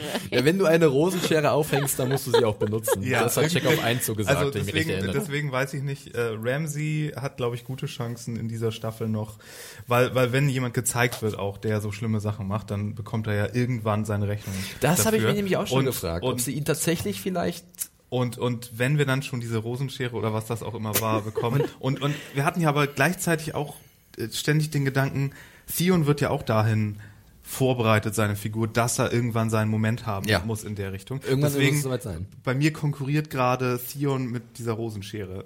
Also wer, wer, wer ist mächtiger? als Plot-Element. Ja. Wer hat die besseren Chancen? Genau. Ja, ich habe mich auch die, ich habe mir auch die Frage gestellt, äh, wie das mit Ramsey aussehen Oder- wird. Aber ich glaube, die haben so einen Gefallen an diesem Sadisten gefunden, dass sie ihn noch ein bisschen weiter behalten werden. Ich meine, was jetzt mit ihm passieren könnte, wenn, finde ich wenn, wenn er wegkäme, dann hätte auch endlich mal äh, Bruce Bolton die Chance, als wichtiger Charakter mehr ins Zentrum zu Ja. rücken. Weil im Moment sehen wir das Ganze noch so äh, komplett auf ihn zentriert. Ja, stimmt. Und Bruce Bolton kommt eher so immer noch als sein Vater und als Nebenfigur in den Richtig. Raum. Und wenn, wenn sein, sein Sohn dann irgendwie weg wäre, Ja. dann würde er ja die Weil wir sehen ja in dieser nächsten Szene diese wunderschöne Halle von, von Ja. äh, Winterfell, die sie auch schon mal neu gemacht haben, habe ich das Gefühl. ja, wurde ja neu errichtet. Und das Feuer lodert und das fand ich auch sehr schön. So der, das Hintergrund Atmo ist dann so das Knittern und Knas, Mhm. Knis, Knistern des Feuers. Ähm, und dann habe ich nicht so ganz verstanden, was jetzt eigentlich wirklich Sinn des Ganzen ist. Also Bruce sagt nochmal deutlich klar, ne? Winter is coming, draußen ist ein Schneesturm, wir sind hier, haben die, die Wände wieder verstärkt von Winterfell, wir haben genug Proviant für irgendwie ein halben, halbes Jahr, glaube ich, äh, Belagerung Ja. durchzustehen. Aber nein, sein Sohn will jetzt irgendwie mit 20 Mann äh, einen Gegenangriff Das, starten. das hab, da habe ich mich dann auch gefragt. Zum einen, was will er damit? Äh, was ist sein Plan? Zum anderen, seine Begründung dafür. Er will halt zeigen, dass der Warden in the North den äh, North auch verteidigen kann. Und vielleicht so auch das Volk auf seine Seite ziehen. Aber ganz ehrlich, nach dem, was sich die Boltons geleistet haben, glaube ich nicht, dass man irgendwie das Volk im Norden noch davon überzeugen kann, dass sie mit dem äh, dämlichen Angriff. ja, dass, dass sie, dass sie halt äh, jetzt rechtmäßige Herrscher sind. Äh, das mit den Starks, the North remembers, das wird nie vergessen sein. Also dieser Satz zieht sich wie ein roter Faden auch durch viele Episoden Ja, und äh, du- dieser, dieser, dieser und du Staffel bis müsstest jetzt. es eigentlich durch etwas Emotionales, finde ich, beheben, wenn überhaupt, Ja. es überhaupt Ja, ginge aber und nicht ja durch einen Hochzeit mit Gegenangriff. Sansa. Ja, aber plus das Gequäle von Sansa. Ja, aber das Gesch- bekommt das, das Volk. Ich glaube, bekommt bei ja, den Bodens, da, die können machen, Na, was sie aber wollen. wurde es Ich nicht glaub, das erwähnt, wird dass sozusagen in. Winterfell auch gehört wird, dass Sansa sozusagen... Ja, aber der Norden ist ja nicht nur Winterfell. Ja, aber es spricht sich ja auch um. Ich oder? glaube auch. Bisschen Mundpropaganda. Ja. Also war ja schon vorher bekannt, dass Ramsey ein Scheuser ist. Genau. Ne? Und das wusste ja auch sein Vater und wollte ihn immer ein bisschen im Zaum halten. Ich habe mich dann gefragt, was will Ramsey mit 20 Mann im Camp von Stannis? Ja, Und dann dachte da ich mir, bin ich, so kann gespannt, mir, was ihr sagt, wirklich. Okay, aber ich kann mir eigentlich nur zwei, drei Dinge überlegen. Zum einen glaube ich schon, dass du so ein Camp relativ gut infiltrieren kannst. Mhm. Die sehen ja nicht jetzt aus wie die Schlümpfe von den, von den, äh, wie heißen sie, von der, von den Twins, ne? Also, nee, So- du meinst, ach so, die Schlümpfe. So sehen sie ja nicht aus, Ja, ne? okay, also ja. sie sehen, man kann sie jetzt nicht unbedingt äh, unterscheiden, ne? Ob die jetzt, ob das jetzt Boltons sind oder ob das ähm, hier Stannis äh, Ja. Company oder wer auch immer ist. Ähm, und ich kann mir schon vorstellen, dass man wahrscheinlich so ein Camp, gerade wenn es so eingeschneit ist, ganz gut infiltrieren kann und vielleicht ja sogar Stannis umbringen kann. Ich schätze mal, das ist sozusagen der einzige Plan, den ich mir vorstellen kann, denn let's face it, wenn Stannis tot ist, ist die ganze, der ganze Armee, die ganze, An- der ganze Angriff Der eigentlich, Schlange den Kopf abschlagen. Genau. Klassisch. ne, ist eigentlich das ganze Ding passé. Da kommen wir später nochmal drauf zurück, weil ich da bin da sehr froh, dass sie eine Sache hier nicht gemacht haben. Aber Was ja, denkt ihr ist der Plan? Ja, Ich warum? glaube, das mit den 20 Mann finde ich auch extrem spannend. Aber ich glaube, es wird komplett darauf hinauslaufen, dass Ramsey einen absolut dreckigen Trick irgendwie anwenden wird. Er wird entweder irgendwie sowas machen wie deren Trinkwasser vergiften oder irgendwie das komplette Camp anzünden lassen. Irgendwie sowas. Also, Also ja. irgendwas Du glaubst nicht, dass er Unehrhaftet. Stannis umbringen will? Do, äh, doch, aber ich glaube, er hat viel mehr vor. Ich glaube gar nicht so sehr, dass er nur hinter Stannis her ist. Ich glaube, dass er mit 20 Mann glaubt, einen irgendeinen Plan äh, zu realisieren, Mit einer vielleicht auch, Guerilla-Truppe oder genau, so. wo vielleicht auch die Infrastruktur eine Rolle spielt, die die er besser kennen im Norden, wo vielleicht es irgendwie so eine weiß nicht, so einen Pass gibt, wo sie durch müssen und er lässt dann irgendwie so eine Lawine oder was auch immer. Sauroman-mäßig steht er dann und, und Genau. beschwert, beschwört. ja, oder singt dann ein bisschen Ja, genau. Nee, aber irgendwie so ein, so ein Dirty Trick, äh, der vielleicht mit dem Terrain zu tun hat, Ja. weiß ich nicht, aber irgendwas, was sich so arrangieren lässt. Ich könnte mir auch sehr gut vorstellen, dass er vielleicht Shireen entführen will. Jetzt habt ihr alles gesagt, was ich sagen wollte. äh, nee, aber eure Theorien finde ich, finde ich äh, sehr interessant. Ich, ich äh, sag, bin da auch auf eurer Seite. Also ein Attentat, ganz klar, habe ich auch sofort dran gedacht. Ich habe auch an eine Geiselnahme gedacht, also sprich jemand nehmen aus dem Lager, der vielleicht wichtig ist für Stannis, wo er sagt, wo dann würde er ja automatisch kommen, er hätte natürlich eine Geisel und könnte ihn ein bisschen, aber Stannis ist eher der Typ, der dann sagt, um jeden Preis würde ich diese Person befreien, wenn sie mir was Obwohl, bedeutet. eventuell, wenn sie Stannis' Tochter entführen, Ja. dann wäre Stannis ja in der Lage zu sagen, okay, ich bringe meine Tochter jetzt nicht so selber so um, aber ich kann sie äh, sozusagen gehen lassen, um, um meinen Deal mit dem Lord of Light zu bekommen. Mich würde auch freuen, apro- freuen apropos neue Kombos, äh, Melisandre und Ramsay zusammenzusehen. Oh ja. Daran habe ich auch schon gedacht, aber äh, nee. Also das wäre auf jeden Fall Wer sehr kommt denn auf die Idee, irgendwie die gefährliche Hexe dazu Ja, also klauen? fand ich, fand ich, fand ich auf jeden Fall einen sehr spannenden Abschluss dieser Winterfell-Szenen und ich bin sehr gespannt, was passiert. Ich glaube auch irgendwie, wie Mario gesagt hat, einen fiesen Plan, einfach eine Unruhe stiften. Ich meine, wir haben es letzte Episode gesehen, äh, das Lager wird immer mehr zugeschneit, es gibt wenig zu essen und äh, die sind alle nicht so happy da, aber Stannis will immer weitermachen. Und da kann vielleicht Ramsey an der richtigen Stelle ansetzen und für noch mehr Unruhe sorgen. Also ich bin sehr gespannt und äh, freue mich darauf, was dann nächstes kommen wird. Ne? Du bist da auch buchwissermäßig überhaupt n- im passiert nicht so in den Büchern. Okay. Also ich habe, ich, also ich habe eine Idee, was sie machen könnten, denn es gibt so eine leicht verschobene Parallele zu den Büchern. Mhm. Aber die ist komplett anders, wirklich. Anna guckt mich ein bisschen fragend an, die muss ich ihr nachher nochmal erklären, das Ja, will ich jetzt nicht machen. Ähm, aber ich könnte mir vorstellen, in welche Richtung es geht. Gut, gut. Gut. So, dann machen wir jetzt weiter. Wir arbeiten jetzt immer weiter hoch gen Norden. Mensch, habe ich das nicht clever gemacht? Das ist mir gerade erst aufgefallen. Wir sind jetzt an der Wall erstmal bei Simon Gilly, wo Sam erstmal ver, verarztet wird von Gilly.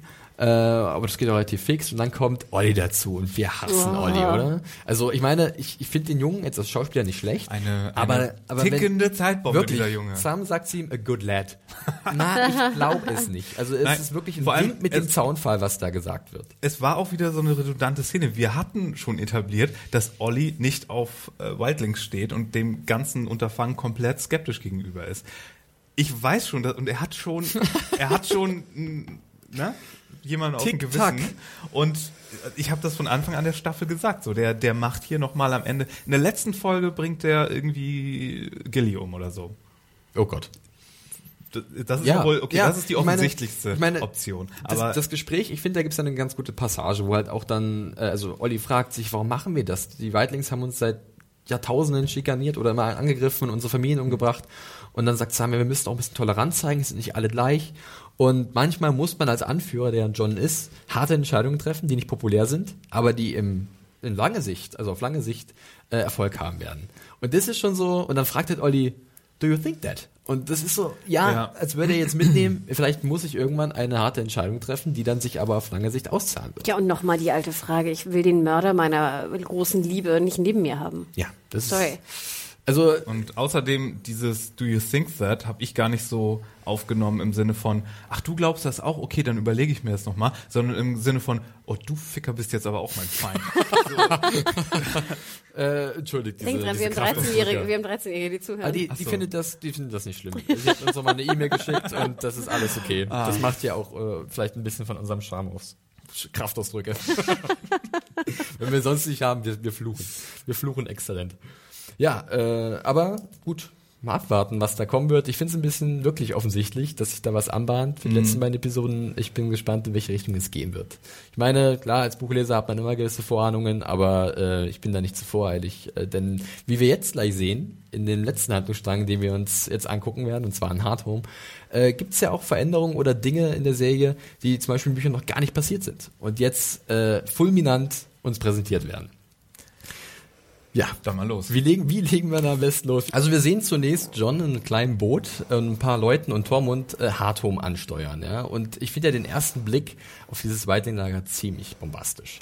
Also äh, es wurde gedreht in so einem alten Steinbruch in Nordirland. Ich habe mir sogar rausgeschrieben, wie der heißt. Und zwar ist das der, wo war's, wo war's, wo war's? McHarramorn Quarry.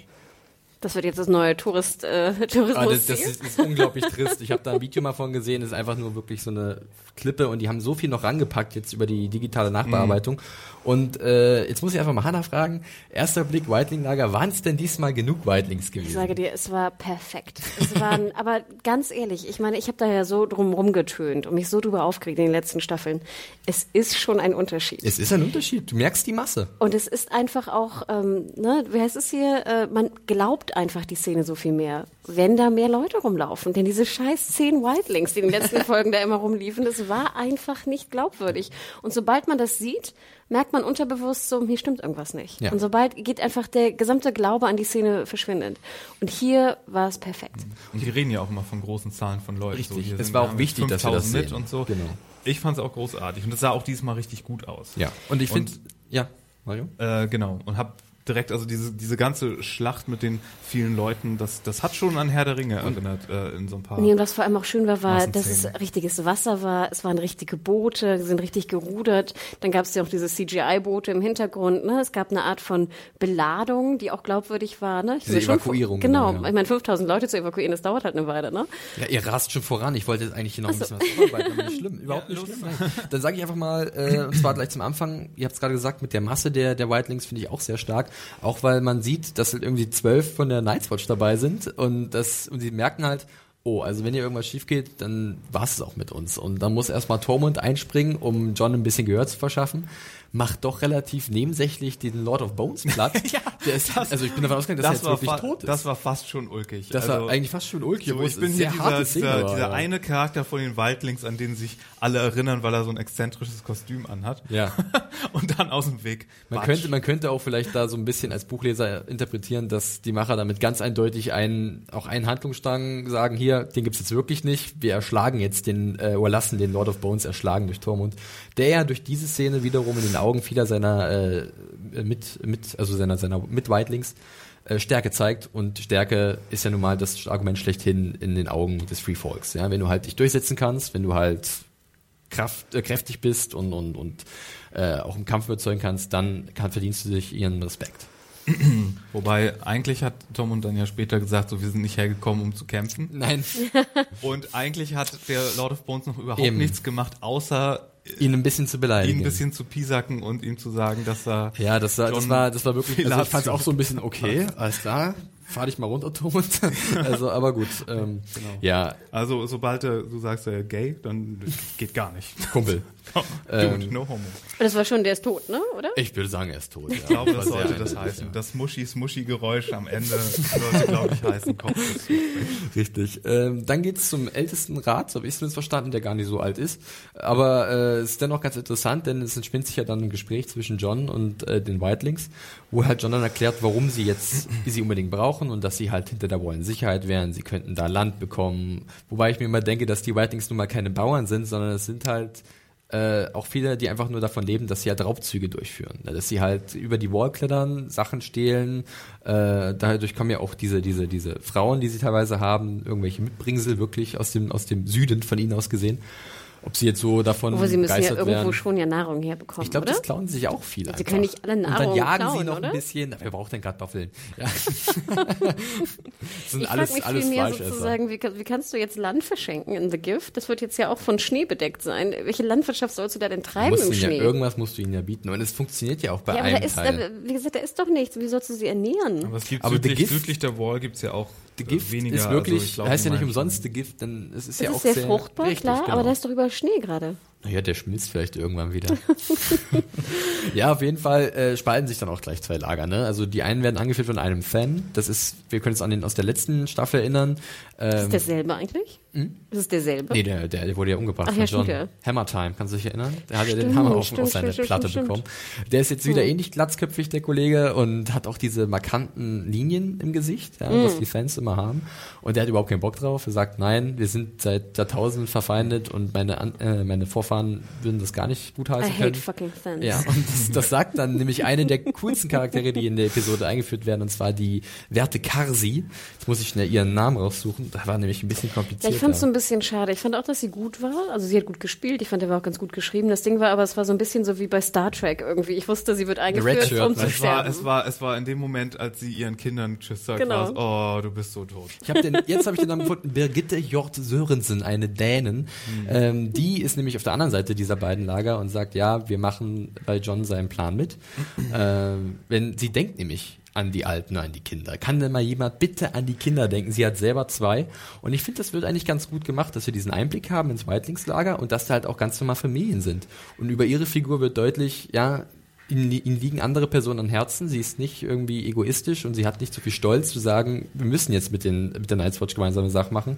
Und deswegen funktioniert die Figur, glaube ich, auch für mich so gut, weil sie halt auch in dem Kontext sehr gut passt. Es ist ja auch immer wieder so ein Hin und Her, ne? Ich meine, klar, dass, dass äh, die viele umgebracht haben von denen, aber die haben auch viele umgebracht von denen. Und die Frage ist ja, irgendwann muss es ja auch mal enden, ne? Man muss ja auch irgendwie jetzt mal neu anfangen. Ja, besonders wenn man sich überlegt, was für eine Gefahr jetzt da lauert. Die kommt gleich, aber zuvor muss noch ganz schnell Wun Wun erwähnt werden, der hier schon eingeführt wird, der Riese, der äh, ein bisschen im Hintergrund vor sich hin brütet. Da musste ich an dich denken, Mario. Hast du dich gefreut, den Ich Riesen habe zu mich sehen? wie Bolle gefreut. Also, Ich habe ja, ich habe Mario vorhin hab- schon gesagt im Vorgespräch, ich habe mehrfach in meinen Notizen Magic Shit aufgeschrieben. Yep. Valyrian Steel, it works.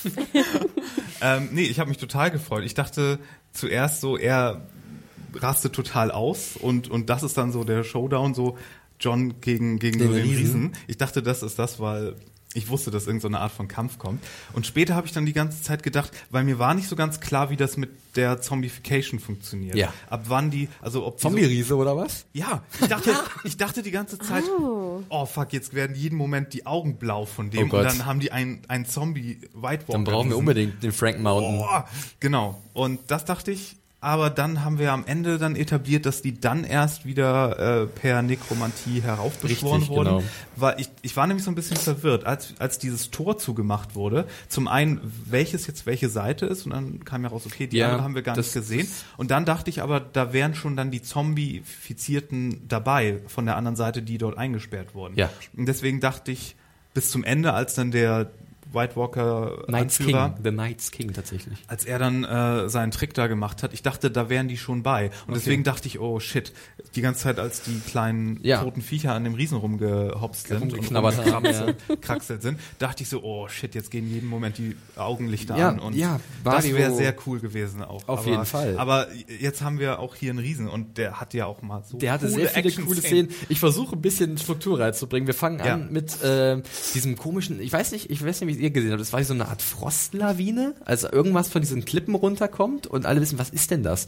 Und es war gleich so ein erhabener, epischer Moment, in der sich, also ich fand generell alles schon vorher sehr gut äh, ruhig aufgebaut und wir hatten guten Blick bekommen auf die Wildlings und auf einmal passiert irgendwas und dieses Scrollen und alle sind entsetzt Die und Hunde. du siehst halt die Hunde bellen Ja. richtig und du siehst halt diese Massenpanik, wie sie sich langsam entspinnt. Ich dachte auch eher, dass irgendwie so was richtig Großes da oben kommt. Irgendwie so ein, eine von diesen Ein riesen Eisspinnen. Drogon. Nee, eine von diesen riesen Eisspinnen, die sie Ach, erwähnt die haben. kurze zum Beispiel, oder so. Ach, da waren so viele Sachen mit Mario dabei, da ist das Herz gehüpft. Ja, wahrscheinlich, genau. Alter Fantasy-Freund, ja. Ich fand ja schon mal gut, ich fand auch, dass äh, hier Kit Harrington, also John, in dem Sinne, sein Blick war richtig passend. Ja. Ne? Dieses What the fuck geht jetzt hier ab? Alle, alle haben so Aber ich, gemacht, ich ja. muss, ich gestehe, in dem Moment, wo sie irgendwie riesige Eisspinnen erwähnt haben, dachte ich mir, wo sind die? Die brauchen wir, wir müssen auf den reiten. Neuer Plan. Steinmenschen, die auf Eisspinnen reiten, die wiederum reiten. auf Drachen reiten. Oh. Ich dachte gar nicht im Endeffekt so sehr, dass es jetzt irgendwie eine Lawine ist. Ich habe mich gar nicht so sehr gefragt, was es ist. Ich fand nur halt nachher ganz cool. Ich glaube, sie war, was auch immer es nun war, ausschlaggebend dafür, dass es dann so Nebel war Ja. nachher.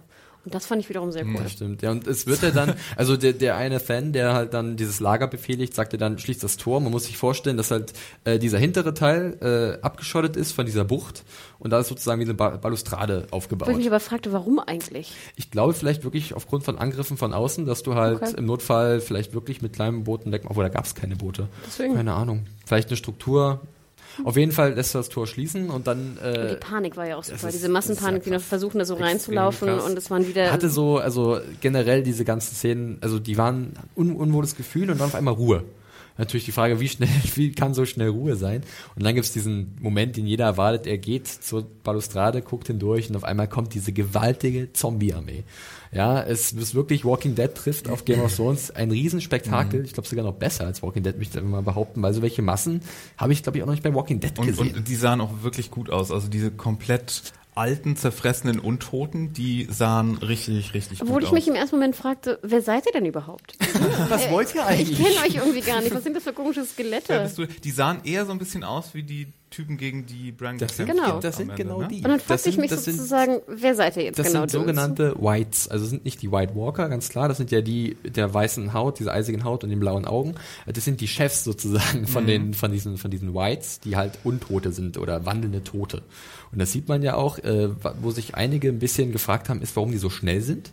Aber ich meine, das wurde ja schon vorher etabliert, wenn man halt zurückdenkt an Bran und und und äh, Jojen, der dann umgebracht wurde in der äh, letzten Sta Folge der vorletz der letzten Staffel, so rum, in The Children. Da waren sie ja auch sehr agil und und flink. Und äh, jetzt ist es hier wirklich wie so eine riesige Zombie-Lawine, die über diese Balustrade irgendwann rüberbricht. Ja, und das kam ja später. mitreißt. Das war ja übelst cool. Ja. Ja, am Anfang dachte ich ja erstmal sozusagen, apropos Walking Dead, wir haben wieder Zaunzombies, ne? Ja. Holt eure Stöcker raus und, ne? plopp, plopp, plopp, immer wieder, ja. Ja, und äh, ich finde es ja dann wirklich, äh, ist ein Riesentumult, der sich dann entspinnt. Äh, was mir immer gefällt, ist, dass es nicht unübersichtlich wird.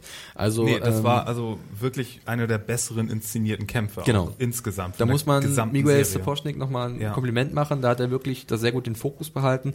Er hat auch immer wieder gewechselt äh, zwischen verschiedenen Charakteren. Tormund durfte ein bisschen. Äh, John äh, ist da natürlich zum großen Helden aufgestiegen. Äh, und auch zum Beispiel auch Karsi, die halt dann ihre Töchter vorschickt und eigentlich von John erwartet, dass er mitgeht. Weil sie hat schon recht, wenn sie sagt, ja, wenn du jetzt hier stirbst, dann und unsere Leute flüchten zur Wall, kommen die überhaupt rein? Weil du bist ja der Anführer und du hast das gan- ganze Plan angeleiert. Ist schon eigentlich ein nachvollziehbarer Einwand, oder? Ja. Ich Wobei, so cool ich sie auch fand als Figur und bla bla bla, aber ich, nur um das mal kurz einzuwerfen, die eine weibliche Figur ihr als Motivation Mutterschaft zu geben, ist jetzt auch nicht das Originellste, oder? Naja, ja, Sonst aber ich finde, sie machen was. das sehr geschickt dann auch später mit einer anderen Szene, als diese Zombie-Kinder auftauchen. Das Ja. ist ja dann, also sie schließen den Bogen für mich irgendwie sehr gut und das halt Ja, nein, ich Figur- sage ja auch gar nicht, dass es schlecht war, ich ja. sag nur, es ist wirklich so der, äh, die eine Option, die der Frau wieder Ja, gut. gibt, so äh, die Mutterschaft als Motivation. Aber okay, äh, was ich mich mal aber frage, diese Figuren... Also, oh, oh Gott, diese du wirst wieder als Feminist bezeichnet. Die, ja, das ist mir egal. äh, äh, ich kann auch beim nächsten Mal ein T-Shirt anziehen, wenn ihr wollt. Äh, ähm, waren diese Kinder, waren das eigentlich ihre dann schon? Nee, die waren weil- ja im Boot, Die waren oder? weggeschickt, ja. Ja, gut. Gut. nee, das wäre, es Sie war nur die Erinnerung in dem Moment. Genau. Ich bin eine, es Die war- Mutter, die. Mutter musste jetzt von Kindern wieder getötet Genau, weil in werden. dem Moment dachte ich ja noch, okay, die wären jetzt auch auferstanden, aber stimmt, das war dann Nee, ja nee, nicht der nee, Fall. nee. Ja. Und die wären dann irgendwie auf den Boden schon gecatcht worden und dann wären Nee. die schon Nee, nee, nee. irgendwie zurück und so. Was ich ja Aber toll, das war nur- toll fand an der Inszenierung war, dass ähm, es wahnsinnig variabel inszeniert war. Also nicht nur, dass die Übersicht gehalten wurde, aber es war dann Nebel. Es war dann, wir hatten Montagen, wir hatten schnelle Schnitte, wir hatten langsame Schnitte, wir hatten kurz ähm, Sichten aus, aus der Ich-Perspektive sozusagen, Ja. dass alles drunter und drüber geht. Wir hatten Panik, wir hatten hatten Leute, die rumlaufen. Wir hatten Einzelkämpfe, Massenszenen. Wir hatten dann diese wunderschöne so Side-Bewegung von der Kamera, wo dann John lang lief und dann diesen Typen erstmal so halbiert. Das war herrlich. Das war Ne? großartig. Wir hatten den, wir hatten den, den Riesen, wir, hatten, wir waren im Haus, wir waren außerhalb des Hauses, wir Ah, haben am genau. Zaun, wir hatten den Fan, wir hatten verschiedene Waffen. Oh, ich und fand, das war. Äh, Bitte, bitte, Wo wollt ihr hin? Wo wollt ihr hin? Ah, ich hasse diese Unstrukturiertheit. Unstrukturiert. Aber ist Okay. okay, ich kann euch diese Begeisterung nachvollziehen, weil mir ging's ähnlich. Ich musste das auch erstmal verdauen, was ich da gesehen habe, denn es passiert so viel. Man ist nicht überfordert und es macht so viel Spaß, verschiedene Sachen zu beobachten oder auch zu entdecken in diesen Kampfszenen. Ja. Ich meine auch, dass du gerade gesagt hast mit John, dass er losläuft und dann im im Lauf diesen, diesen White einfach teilt. Und äh, so viel sei auch gesagt, wir hatten ja auf dieser Game of Thrones Ausstellung, wo wir letztens waren, äh, zwei Cosplayer im Gespräch, die ja auch in ganz vielen Sets schon waren. Und ähm, da wurde auch dem bestätigt, dass halt der Kid Harington alles selber macht. Der hat halt Bock darauf, sowas zu machen. Du merkst es ihm an in diesen Szenen, dass er halt gerne diese Bewegungen macht, dass er halt gerne mit Schwert in der Hand rumrennt und dann irgendwelchen, wahrscheinlich in dem Fall, Menschen in so grünen Anzügen mit kleinen Bubbles einen Schwerthieb verpasst oder so. Kurze Klammer dazu, wir haben einen Kommentar bekommen, fand ich ganz interessant, dass die Szene wohl, die Kampfszenen wohl immer dreimal gedreht wurden. Einmal mit Leuten in grünen Anzügen, einmal ohne Leute und einmal mit, ich weiß gar nicht, was die, Whitelings dann, oder? und einmal mit, Also, mit Kämpfern sozusagen. Statisten und so. Genau, und dann haben sie sozusagen geguckt, was am besten aussah und das dann zusammengeschnitten. Okay. Cool. Ja, ist natürlich auch ein Riesenaufwand, muss man sich mal vorstellen. Also, wir haben es gesagt, die Statistenanzahl ist immens, also gigantisch. Und das jetzt alles zu koordinieren, äh, ist schon sehr beeindruckend, ja. So, Ja. und dann sehen Ich wir würde die jetzt- vier Eisreiter der Apokalypse Genau, wir sehen zwischendurch äh, die vier Eisreiter der Apokalypse sehr gut beobachtet, die das alles Der- halt so der- überblicken. Der Ähm. Ja, vor allem, es war auch der Spooky parallel dazu. Man wusste einfach überhaupt nicht, was jetzt abgeht und was die wollen und diese Angestarre. Und dann war wieder so, das fand ich auch sehr schön vom Pacing her, es war bam, bam, bam, bam, bam und dann wurde wieder alles rausgenommen. Und hattest du wieder so Momente der Ruhe, die wieder unheimlich Genau. waren. Es gab dann, es gab ja dann, da möchte ich jetzt gerne hin, und zwar zu dem Zweikampf von John äh, mit einem der White Walker. Ja, aber ist das der? Weil er sieht ihm so ähnlich, aber Der ich auf dem nicht Pferd, sicher. meinst du? Ja, Ja. mit dem Der hatte Dolch. nämlich auch so einen Speer gehabt auf dem Pferd. und der so, hatte auch diesen Bart. Und Ja, sehen ja ich alle, und ich dachte, die sehen, Ich zuerst, glaube- die sehen alle so ungefähr aus, aber dann sahen die anderen ja doch anders aus. Ich glaube, es könnte wirklich möglich Das sein, dass es der ist, ja. War das eigentlich der, der in eurem Video von der Ausstellung so diesen, ja, also es könnte, dann ist es, glaube ich, der Ja, ne? mit, ja. aber der hatte doch damals nicht so fancy Klamotten an. Der Eigentlich hatte doch nicht. damals, Nee, ne? der war doch nackig. Eigentlich nicht. ja, die sahen sowieso ein bisschen anders aus. Ja. Er sah, fand ich, auch sehr menschlich aus, wie seine Klamotte, die er Nee, trug. aber das macht es ja gerade so unheimlich, dass die ja durchaus so eine Art von Zivilisation auch haben, wie wir mit diesem mit dieser Kindeskonvertierung Genau, da richtig. gesehen haben. Ja. Und, und dass die ja Letzte Staffel vielleicht gesehen in der doch vierten mehr Episode, noch einen Plan haben als nur schlurfende Zombies. Hm. Äh, Genau. Das, das macht das Ganze ja, Ja, so ich meine, nice. generell der Auftritt von, von diesem äh, Kollegen ist ja extrem episch auch wieder. Er äh, springt ja dann in diese, in diese Hütte. oh, Es sägt mal wieder jemand drauf. Bauarbeiten. Wunderbar. ähm, ja, er springt halt dann in diese Hütte, wo gerade ein Feuer lodert und das Feuer geht ja auch dann zurück aufgrund der Kälte, die er ausstrahlt. Und äh, der Fan ist eigentlich ziemlich cool in dem Moment, der sagt, auch. hier, ich kümmere mich darum, macht drei Hiebe und ja gut, Weg die Waffe er. wird Ja. zerstört, als er in Berührung kommt mit der Waffe von dem White Walker. Und dann geht's eigentlich für John ziemlich krass zu. Also ich weiß nicht, wie es euch geht. Ganz klar, Kit Harington ist einer der, der einer der Hauptdarsteller, aber ich habe in den Situationen schon ein bisschen gebankt. Also er hat ordentlich eingesteckt. Es tat sehr dolle weh. Ja Aber dann hat, er, dann hat er ja diesen Critical Hit, diese Der Natural Critical 20 Hit, ja. am Ende. Richtig. Äh, er, das, äh, sein Schwert, äh, ich glaube Longclaw ist der Name, äh, äh, geschmiedet aus valyrischem Stahl, Mhm. äh, wird er erstmal weggeschmissen und er holt sich im letzten Moment wieder und dann gibt's so einen wunderbaren What the Wo fuck die Moment. beiden so schön überrascht sind. ja, ja. What? Oh, das scheint zu funktionieren. Ja, Randinformation. Ich wusste es. Ich weiß nicht, wie es euch ging. Habt ihr sowas erwartet in der Richtung? Nee, ich dachte, wir brauchen dazu dieses Dragonglass. Hanna? Ich dachte Aber- auch, gesagt, ich dachte, das wäre hier, ja, das wäre Sinn und Zweck des Ganzen auch gewesen. Aber das macht ja jede valyrische Klinge noch mal so viel cooler, als sie sowieso schon sind. Und unterstreicht meine Aussage vom letzten Mal. Get that magical shit. Verdammt. Aber warum, aber warum Felix, wusstest du das oder dachtest du das? Aus den Büchern. Wo Weil kam das denn vor? Ich weiß es überlesen? aus den Büchern, ja. Also, aber ich weiß nicht, woher ich sonst wissen sollte. Also, ich kann mich erinnern, äh, dass gesagt wurde, dass valy- valyrischer Stahl äh, gleichen Effekt wie Dragonglass hat. Okay, ich nicht. Oder, oder, also ja, es ist, also ich wusste es in dem Moment, aber ich fand es dennoch sehr cool. Also ich fand's, also dieser Überraschungsmoment war natürlich nicht da. Äh, aber ich fand's eine sehr coole Szene. Aber wo wir schon mal beim Dragon Glass sind, äh, da bringen die ja ein bisschen was mit, die Night's Watch. Und das wird ja dann kurz diesen Whitelings gezeigt, in diesem Haus, was dann nachher abbrennt. Es kommt aber nicht zum Einsatz. Ähm, das habe ich jetzt bei manchen Stellen gelesen. Es ist mir ein bisschen zu popelig jetzt da zu sagen, deswegen ist das doof, weil halt das Dragonglass nicht zum Einsatz kommt. Aber er kann es ja im Endeffekt auch nicht retten, John, und es ist verloren. Im Endeffekt war alles mit dem Dragonglass für die Katz. ist euch das aufgefallen?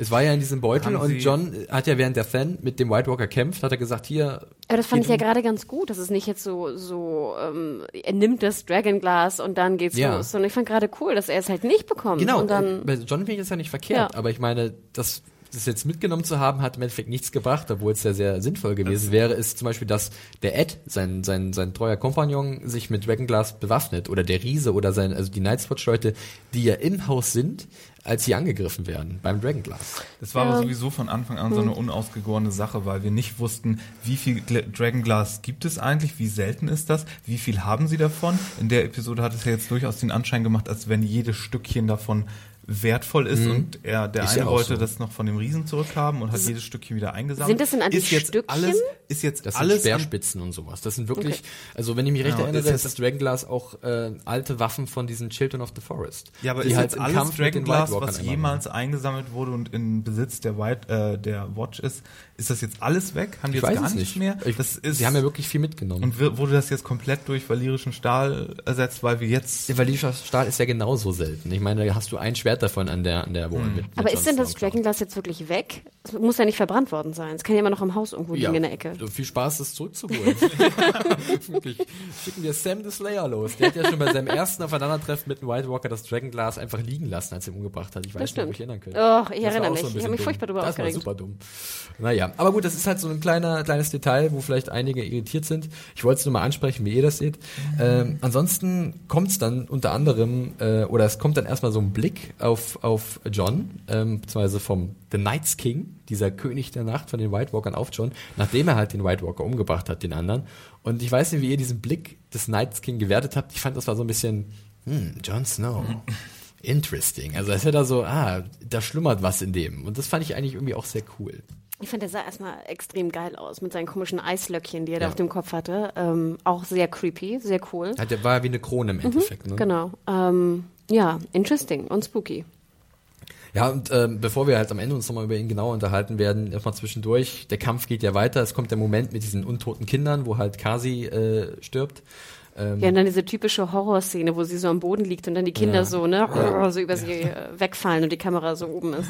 Richtig, und dann bricht ja auch der ganze Wall und, und äh, oder ist schon vorher gebrochen, aber dann fallen ja die Zombies und Ja. diese, diese Whites von der Klippe runter. Das ist ja auch, also es war einfach ziemlich Crazy. verrückt, was sie da abgefeuert haben und äh, bombastisch, in der Tat. Ja, und dann kommt natürlich hier der Riese, Dann ne, kommt- der da mit dann seinem kommt fucking äh, Wun Wun, wirklich ein Charakter aus den Büchern äh, und der legt richtig los, der hat einen Balken mit ein bisschen Feuer, der reißt die Viecher um, also er stampft, stampft auf auf die. die, ja, super geil, wie er Ich da fand's auch rumgestampft sehr ist. Und der schwimmt jetzt neben den Kanus daher und Ich, also, ja, kann er überhaupt schwimmen ich oder glaube, läuft ich, anders er? Kann, ich- anders kann ich mir das nicht erklären. Ich weiß nicht, ob das, ob das so seicht ist, Genau. Boot, dass er bis zu den Booten laufen kann. Ich glaube, er kann ein bisschen schwimmen. Vielleicht hat er so gigantische Schwimmflügel, die er so aufziehen kann. Und dann, ja, wer weiß. Äh, ja, die Flucht wird angetreten, äh, auch sehr cool. Ja, wieder diese Panik, Genau. Äh, sie müssen dann auch viele zurücklassen, ja, nur noch die letzten Boote bemannen und äh, dann geht's los. Wund Wund schwimmt schon mal vor. äh, John springt rein und blickt zurück. Und es ist wirklich nochmal dieser generelle Blick über dieses Massaker ist so effektiv. Ne? Man sieht halt wirklich, wie viele Viecher das sind, ähm, dass halt Whitings gerade noch von allen Seiten attackiert werden und, und angeknabbert werden von diesen Whites. Und dann tritt halt der Night's King nochmal auf. Oh, Auch ein wunderbarer Moment. Äh, wirklich, da gefriert einem das Blut im, äh, im Körper, äh, als er dann wirklich diesen Steg runtergeht und dann auch den Augenkontakt sucht anscheinend mit John. Und wie habt ihr diese Geste von ihm erst, äh, erst interpretiert? War das so ein, komm schon, Johnny Boy, guck, was wir hier haben? Ich habe mich gefragt, so von wegen, soll das jetzt einfach nur so eine, so eine, so eine Taunting-Geste sein, Ja. so, hey, come with me, bro. Hm, ja, genau, ich, bin, richtig. ich bin unverwundbar. Oder macht er jetzt irgendwie so einen, so einen magischen Kram mit dem Wasser, dass er irgendwie das Wasser gefrieren lässt. Oh, das hatte shit. ich mir auch noch. Aber dafür war die Szene schon so ein bisschen spät und die Episode sehr weit fortgeschritten. Äh, und dann kam natürlich dieser ach, nekromantische Moment. Nekoromantisch. Äh, ja, ähm, in dem die Leute da wieder ausstehen, das war schon sehr, sehr, sehr cool. Und dir geht dann auch durch den Kopf so, was das mathematisch bedeutet. Ja. Was ja im Fantasy-Roman gerne immer eine große Rolle spielt, wie zum Beispiel in Herr der Ringe, was ja ein einziges Armee-Strategiespiel mit Zahlen ist. Oh, wir haben hier 80.000 und nochmal 30.000, wenn wir die Geister mitzählen. Und oh, die haben aber so viel Tausend, dann müssen wir noch so viel Tausend aus der Ecke äh, abziehen. Und äh, das ist ja auch hier so der Fall, wenn du dir jetzt vorstellst, bei jedem Kampf mit denen gehen hunderte, tausende Leute drauf und die Und sind dann einmal auf den. einmal sind dann auf einmal auf deren Seite. Das ist schon zahlenmäßig ganz schön schlecht für alle, die so ein bisschen weiter südlich leben. Ja, und wir realisieren ja auch, dass eigentlich alles, was südlich oder in Essos abgeht, eigentlich totaler Firlefanz ist, Ja. wenn wir bedenken, was da oben im Norden gerade abgeht und wir, dass wir da auf jeden Fall extrem aufpassen müssen. Richtig, also ich meine, das war halt die ganze Zeit eigentlich nicht präsent. Und wie aus dem Nichts kommt jetzt dieser Angriff und diese, diese, diese gewaltige Überraschung da. Und ich hab's ja, oder wir haben es auch schon gesagt, äh, in den Büchern, wer weiß, ob George. Martin das in der Richtung machen will dann, weil es ist noch nicht passiert. Ja. Und äh, ich weiß nicht, ob sie sich halt sein Go äh, geholt haben, weil es ist schon auch auf jeden Fall was, was ich mir vorstellen kann, was er unbedingt noch machen will, weil er hat es immer angekündigt. Er hat gesagt, er hat's, also ich habe mal gelesen, dass er halt das alles ein bisschen in die Länge gezogen hat und jetzt muss er aber langsam mal dahin kommen, dass wirklich die White Walker angreifen in seinen Büchern. Und da sind wir noch nicht. Aber jetzt ist es hier soweit und ich finde es eine ziemlich gute Entscheidung, die halt auch perfekt aufgeht. Emotional als auch ins, inszenatorisch. Wobei natürlich jetzt die Frage ich mir stelle, Ja. bei dem einen Kind in der letzten Staffel, bei dem einen Baby, Ja. haben sie eine riesige große Zeremonie daraus gemacht, dieses eine Kind da zu konvertieren. Kann ich gleich beantworten. Und, und jetzt ist äh, hier, okay, ist das jetzt der Unterschied zwischen den Genau. White Walkern mit den blauen Augen, Richtig. die äh, jetzt richtig So habe ich das verstanden, dass er halt da einfach nur die einfachen äh, be- hochgeholt hat, obwohl, wenn man Obwohl, mal guckt, die anderen man ja sieht auch ja, man sieht ja Augen. Kasi nochmal. Ja, und die hat ja auch und die hat ja im Moment auch blaue Ja. Augen. Ähm, aber ich glaube, ich weiß nicht, weil ich denke schon, Ah, okay, dass die das Baby eine andere Stellenwert hat als als die Whites. Die anderen und hatten ja aber auch keine Augen vielleicht. Teilweise- teilweise vielleicht keine lag's daran. Augen mehr. Vielleicht lag's daran. Ähm, oder aber es geht darum, so eine Art von von äh, Herrschaftsklasse da weiterzuführen. Vielleicht sind das irgendwelche, Genau, sowas, sowas ist zum Beispiel gut die dann ja. nicht so nur mindless Die von, Zombies, sondern von ganz früh an äh, bereits Ja. White Walker sind und dahin getrimmt Ich- ich werden. muss jetzt genau, das um mit in die den- Fußstapfen von Ja, Puffy zu treten. Ich, ich muss ja. jetzt gerade an, an Time Lords und Doctor Who denken, wo ja auch nicht jeder, der auf Gallifrey wohnt, ist ein Time Lord. Da muss man erst diese, in den Time Vortex schauen und dann wird man vielleicht verrückt und dann Ah. äh, ist man ein Time Lord, der zwölf Leben hat und äh, so. Liebe 13 Movi- Movians, erfreut euch über diesen kleinen Exkurs. Ich habe nichts verstanden. ja, gut. Äh, habt ihr noch abschließende Worte zu dieser Szene oder zu diesen Szenen in Hard Home? Normalerweise würde ich mich beschweren, dass es für eine Action-Szene ein bisschen lang war, weil ich hätte auch gerne so, so nach der Hälfte der Action-Szene dachte ich mir, okay, ich hätte jetzt vielleicht gerne noch mal fünf Minuten mit Daenerys gehabt oder Daenerys. vielleicht Daenerys. mal, vielleicht noch mit Dawn. Oh, mit no Dawn- way. Mit, mit, Und ich mit bin Prinz derjenige- mit Prinz Bashir, Okay, hallo, okay, Prinz okay. Bashir, den wir noch Okay, immer, den wir immer noch eine Chance Er hat noch zwei Episoden. Genau. Und wir haben ja schon, wenn, wenn ihr den Vorschau gesehen habt, also Prince Bashir und Jamie wird ja scheinbar kommen. ne, Nee, nach habe ich nicht gesehen. Also Prince Bashir, um euch zu spoilern. Ja, gut. Ähm, nee, also aber es war es war natürlich bombastisch und hat extrem viel Spaß gemacht. Wahrscheinlich eine also noch eine bessere Action-Szene als Folge 9 der letzten Staffel mit der Habe ich oft gelesen, Angriff dass da der- Vergleiche gezogen wurden. Der, ich, äh, das hier hat mir viel mehr Spaß gemacht. Und Mir ich auch. fand es auch von der von dem Aufbau der der Folge eigentlich sehr schön, weil ich habe ich habe auf die Uhr geschaut und es war genau nach 30 Minuten, wo Ja. der Switch kam und es war exakt irgendwie 30 Sekunden, 9 Sekunden oder irgendwas mit Vorspann. Ja. Und das fand ich eigentlich ganz geil. Am Anfang sozusagen die verschiedenen Szenen abzufrühstücken, äh, abzufrühstücken, die ja auch sehr stark waren, und einfach zu sagen so und jetzt machen wir mal 30 Minuten Action. Richtig. Und bleiben auch dort. Perfekt, wir können super überleiten in unsere allgemeine Bewertung der Episode. Ich fange gerne an, wie immer. Ihr könnt noch mal ein bisschen überlegen, was ihr sagen wollt. Hanna hat es gerade gesagt, äh, fand ich auch sehr stark, wenn ich mich daran äh, zurückerinnere, wie The Gift aufgebaut war. Das war auch eine Stunde und da habe ich die Stunde gemerkt, ganz ehrlich. Ich habe gemerkt, dass es hier sich teilweise ein bisschen zieht. Hier verging die Zeit wie im Fluge. Äh, und das liegt nicht mal daran, dass halt die zweite äh, Hälfte der Episode komplett in Action gestaltet ist, sondern auch, dass die erste Hälfte halt schön ruhig ist. Vielleicht ruhiger als sonst, dass du halt den Charakteren viel Raum gibst zur Entfaltung, dass sie halt äh, schöne Dialoge haben, dass du halt äh, in ihre Situation eintauchen kannst. Ich meine, dass die, die Zusammenführung von äh, Tyrion und Daenerys ist super. Ähm, auch das alleine hätte die Episode schon ziemlich das ist gemacht. sehr stark. Dann der Blick auf Cersei ist auch sehr spannend. Also mir gefiel das alles sehr gut, was in der ersten Hälfte passiert ist. Und ich dachte, ey, das ist wunderbar. Gefühl so, wir gehen zurück zu den alten Game of Thrones Episoden von ganz früher, wo sie sich halt Zeit genommen haben für diesen Kram, um halt Charaktere zu entwickeln und äh, uns was Spannendes für die Zukunft vorzubereiten. Und dann kommt natürlich äh, zur zweiten Hälfte der Episode dieses Riesending in Hardhome, was dann die andere große Stärke dieser Serie zeigt, dass sie halt bombastische Momentaufnahmen machen können, dass sie halt gigantische Schlachten inszenieren können, die unglaublich viel Spaß machen, die einen äh, mitreißen, die einen emotional bewegen, äh, auch vielleicht erschaudern lassen. Und das haben sie hier perfekt hinbekommen. Großen Respekt vor äh, Miguel Sapochnik als äh, Regisseur. Äh, nicht lachen. äh, sowohl äh, auch äh, den beiden äh, Drehbuchautoren hier, ähm, D.B. Weiss und David Benioff, ganz stark. Äh, war mir eine große Freude, diese Episode zu sehen. Ich habe wirklich fünf von fünf Sternen gegeben. Hier hat für mich eigentlich alles gepasst. War es das erste Mal, dass du fünf gegeben hast? Ja. Es war aber auch, fand ich auch die beste dieser Staffel, was mich gleichzeitig aber etwas ärgerlich macht. Okay. Weißt du, so äh, normalerweise hätte ich jetzt langsam schon Staffel 5 als einfach schlechtere Staffel abschreiben können. Jetzt bringen sie in Folge 8. Acht. In Folge 8 bringen Acht sie jetzt ist das neue Neun. bringen sie jetzt so eine so eine tolle Folge, die wirklich so Begeisterung wie früher auslöst und damit zeigen sie, hey, es steckt doch in euch. Warum macht ihr so eine was machen Sachen? Ich hatte das Gefühl, als ob die irgendwie auch Spaß dran haben, dass man halt, dass es nicht mehr die neun ist, ne? Dass sie einen sozusagen überraschen, dadurch, dass sie die acht Nee, nee, nee, ich will immer noch meinen Schocker in 9 haben. Neun Version haben. Ich, aber ich habe Angst davor, was der Schocker ist, weil Aber wie ganz gesagt, kurz, bevor äh, Hannah was sagt, wir können die Parallele ziehen zur vierten Staffel. Acht war super, neun war super, zehn war auch super. Das waren drei bockstarke Episoden letztes Jahr. Hier Mountain vs. Äh, Viper, äh, dann Watchers on the Wall und The Children. Und ich habe so ein bisschen die Vermutung, dass es dieses Jahr vielleicht sogar noch ein bisschen drüber gehen könnte. Also was dem, was ich erwarte. Hast du eine Aber, Ahnung? Hast du ich möchte erstmal gerne hören, was Hannah zur Episode zu sagen hat. Merkt ihr den Gedanken mit der Theorie? Also ich fand auch, dass man, also ich fand diesen Aufteil toll. Ich fand alles eigentlich, was wir an der, hupsi, was wir an der letzten Episode kritisiert hatten, wurde jetzt besser gemacht. Wir hatten ja vor allem die Redundanz angesprochen, wir hatten das Pacing angesprochen und ich fand jetzt war das einfach superb. Ne? Da war, wenn überhaupt, wenn ich kritisieren müsste, würde ich eigentlich die Gilly Sam Folge als einzige leicht redundante Szene ähm, erwähnen, aber selbst das, äh, nee, ich ne, denkt nicht dran. Ähm, diese 30-30-Aufspaltung fand ich sehr, sehr gut. Ich fand die Action war bombastisch. Mir hat, wir haben auch sehr gut halt, wie gesagt, gefallen, die neuen Ausstattungselemente, die natürlich auch eine Frage des Geldes, des Budgets Absolut. sind. Aber mir hat Marine, der, der Thronsaal, perfekt gefallen und hier einfach die Wildlings. Das ist ein Unterschied wie Tag und Nacht. Stellt euch mal diesen Kampf vor mit zehn Leuten.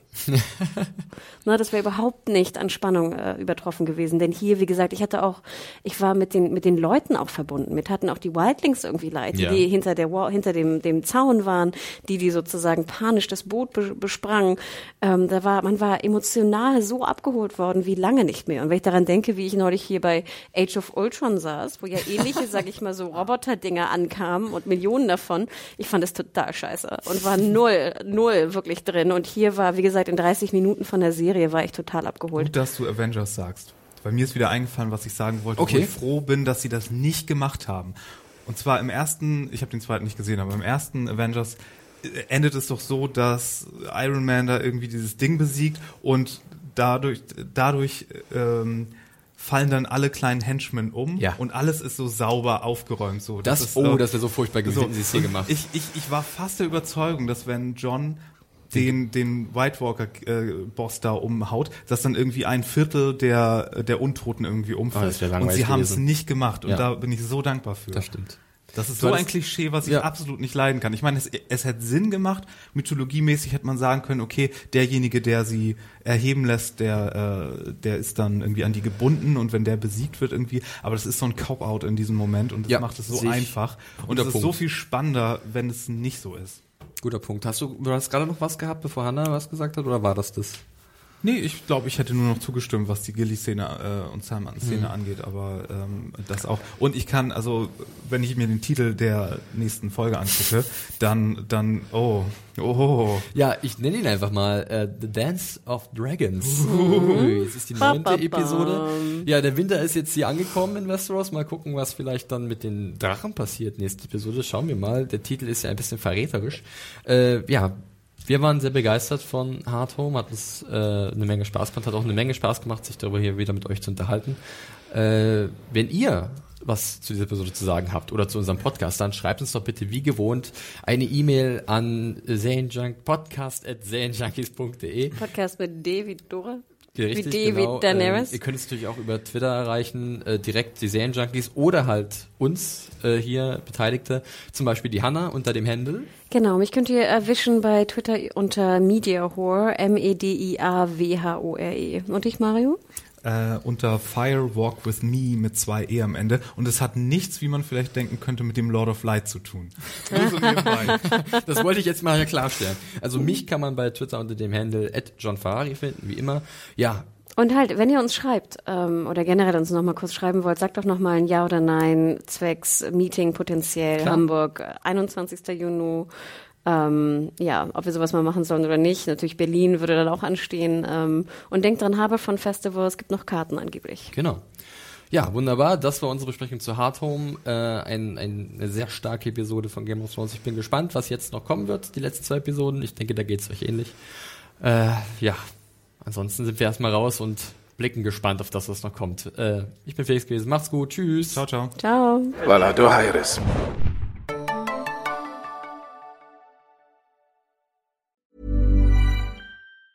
Even on a budget, quality is non-negotiable. That's why Quince is the place to score high-end essentials at 50 to 80% less than similar brands. Get your hands on buttery soft cashmere sweaters from just 60 bucks, Italian leather jackets, and so much more.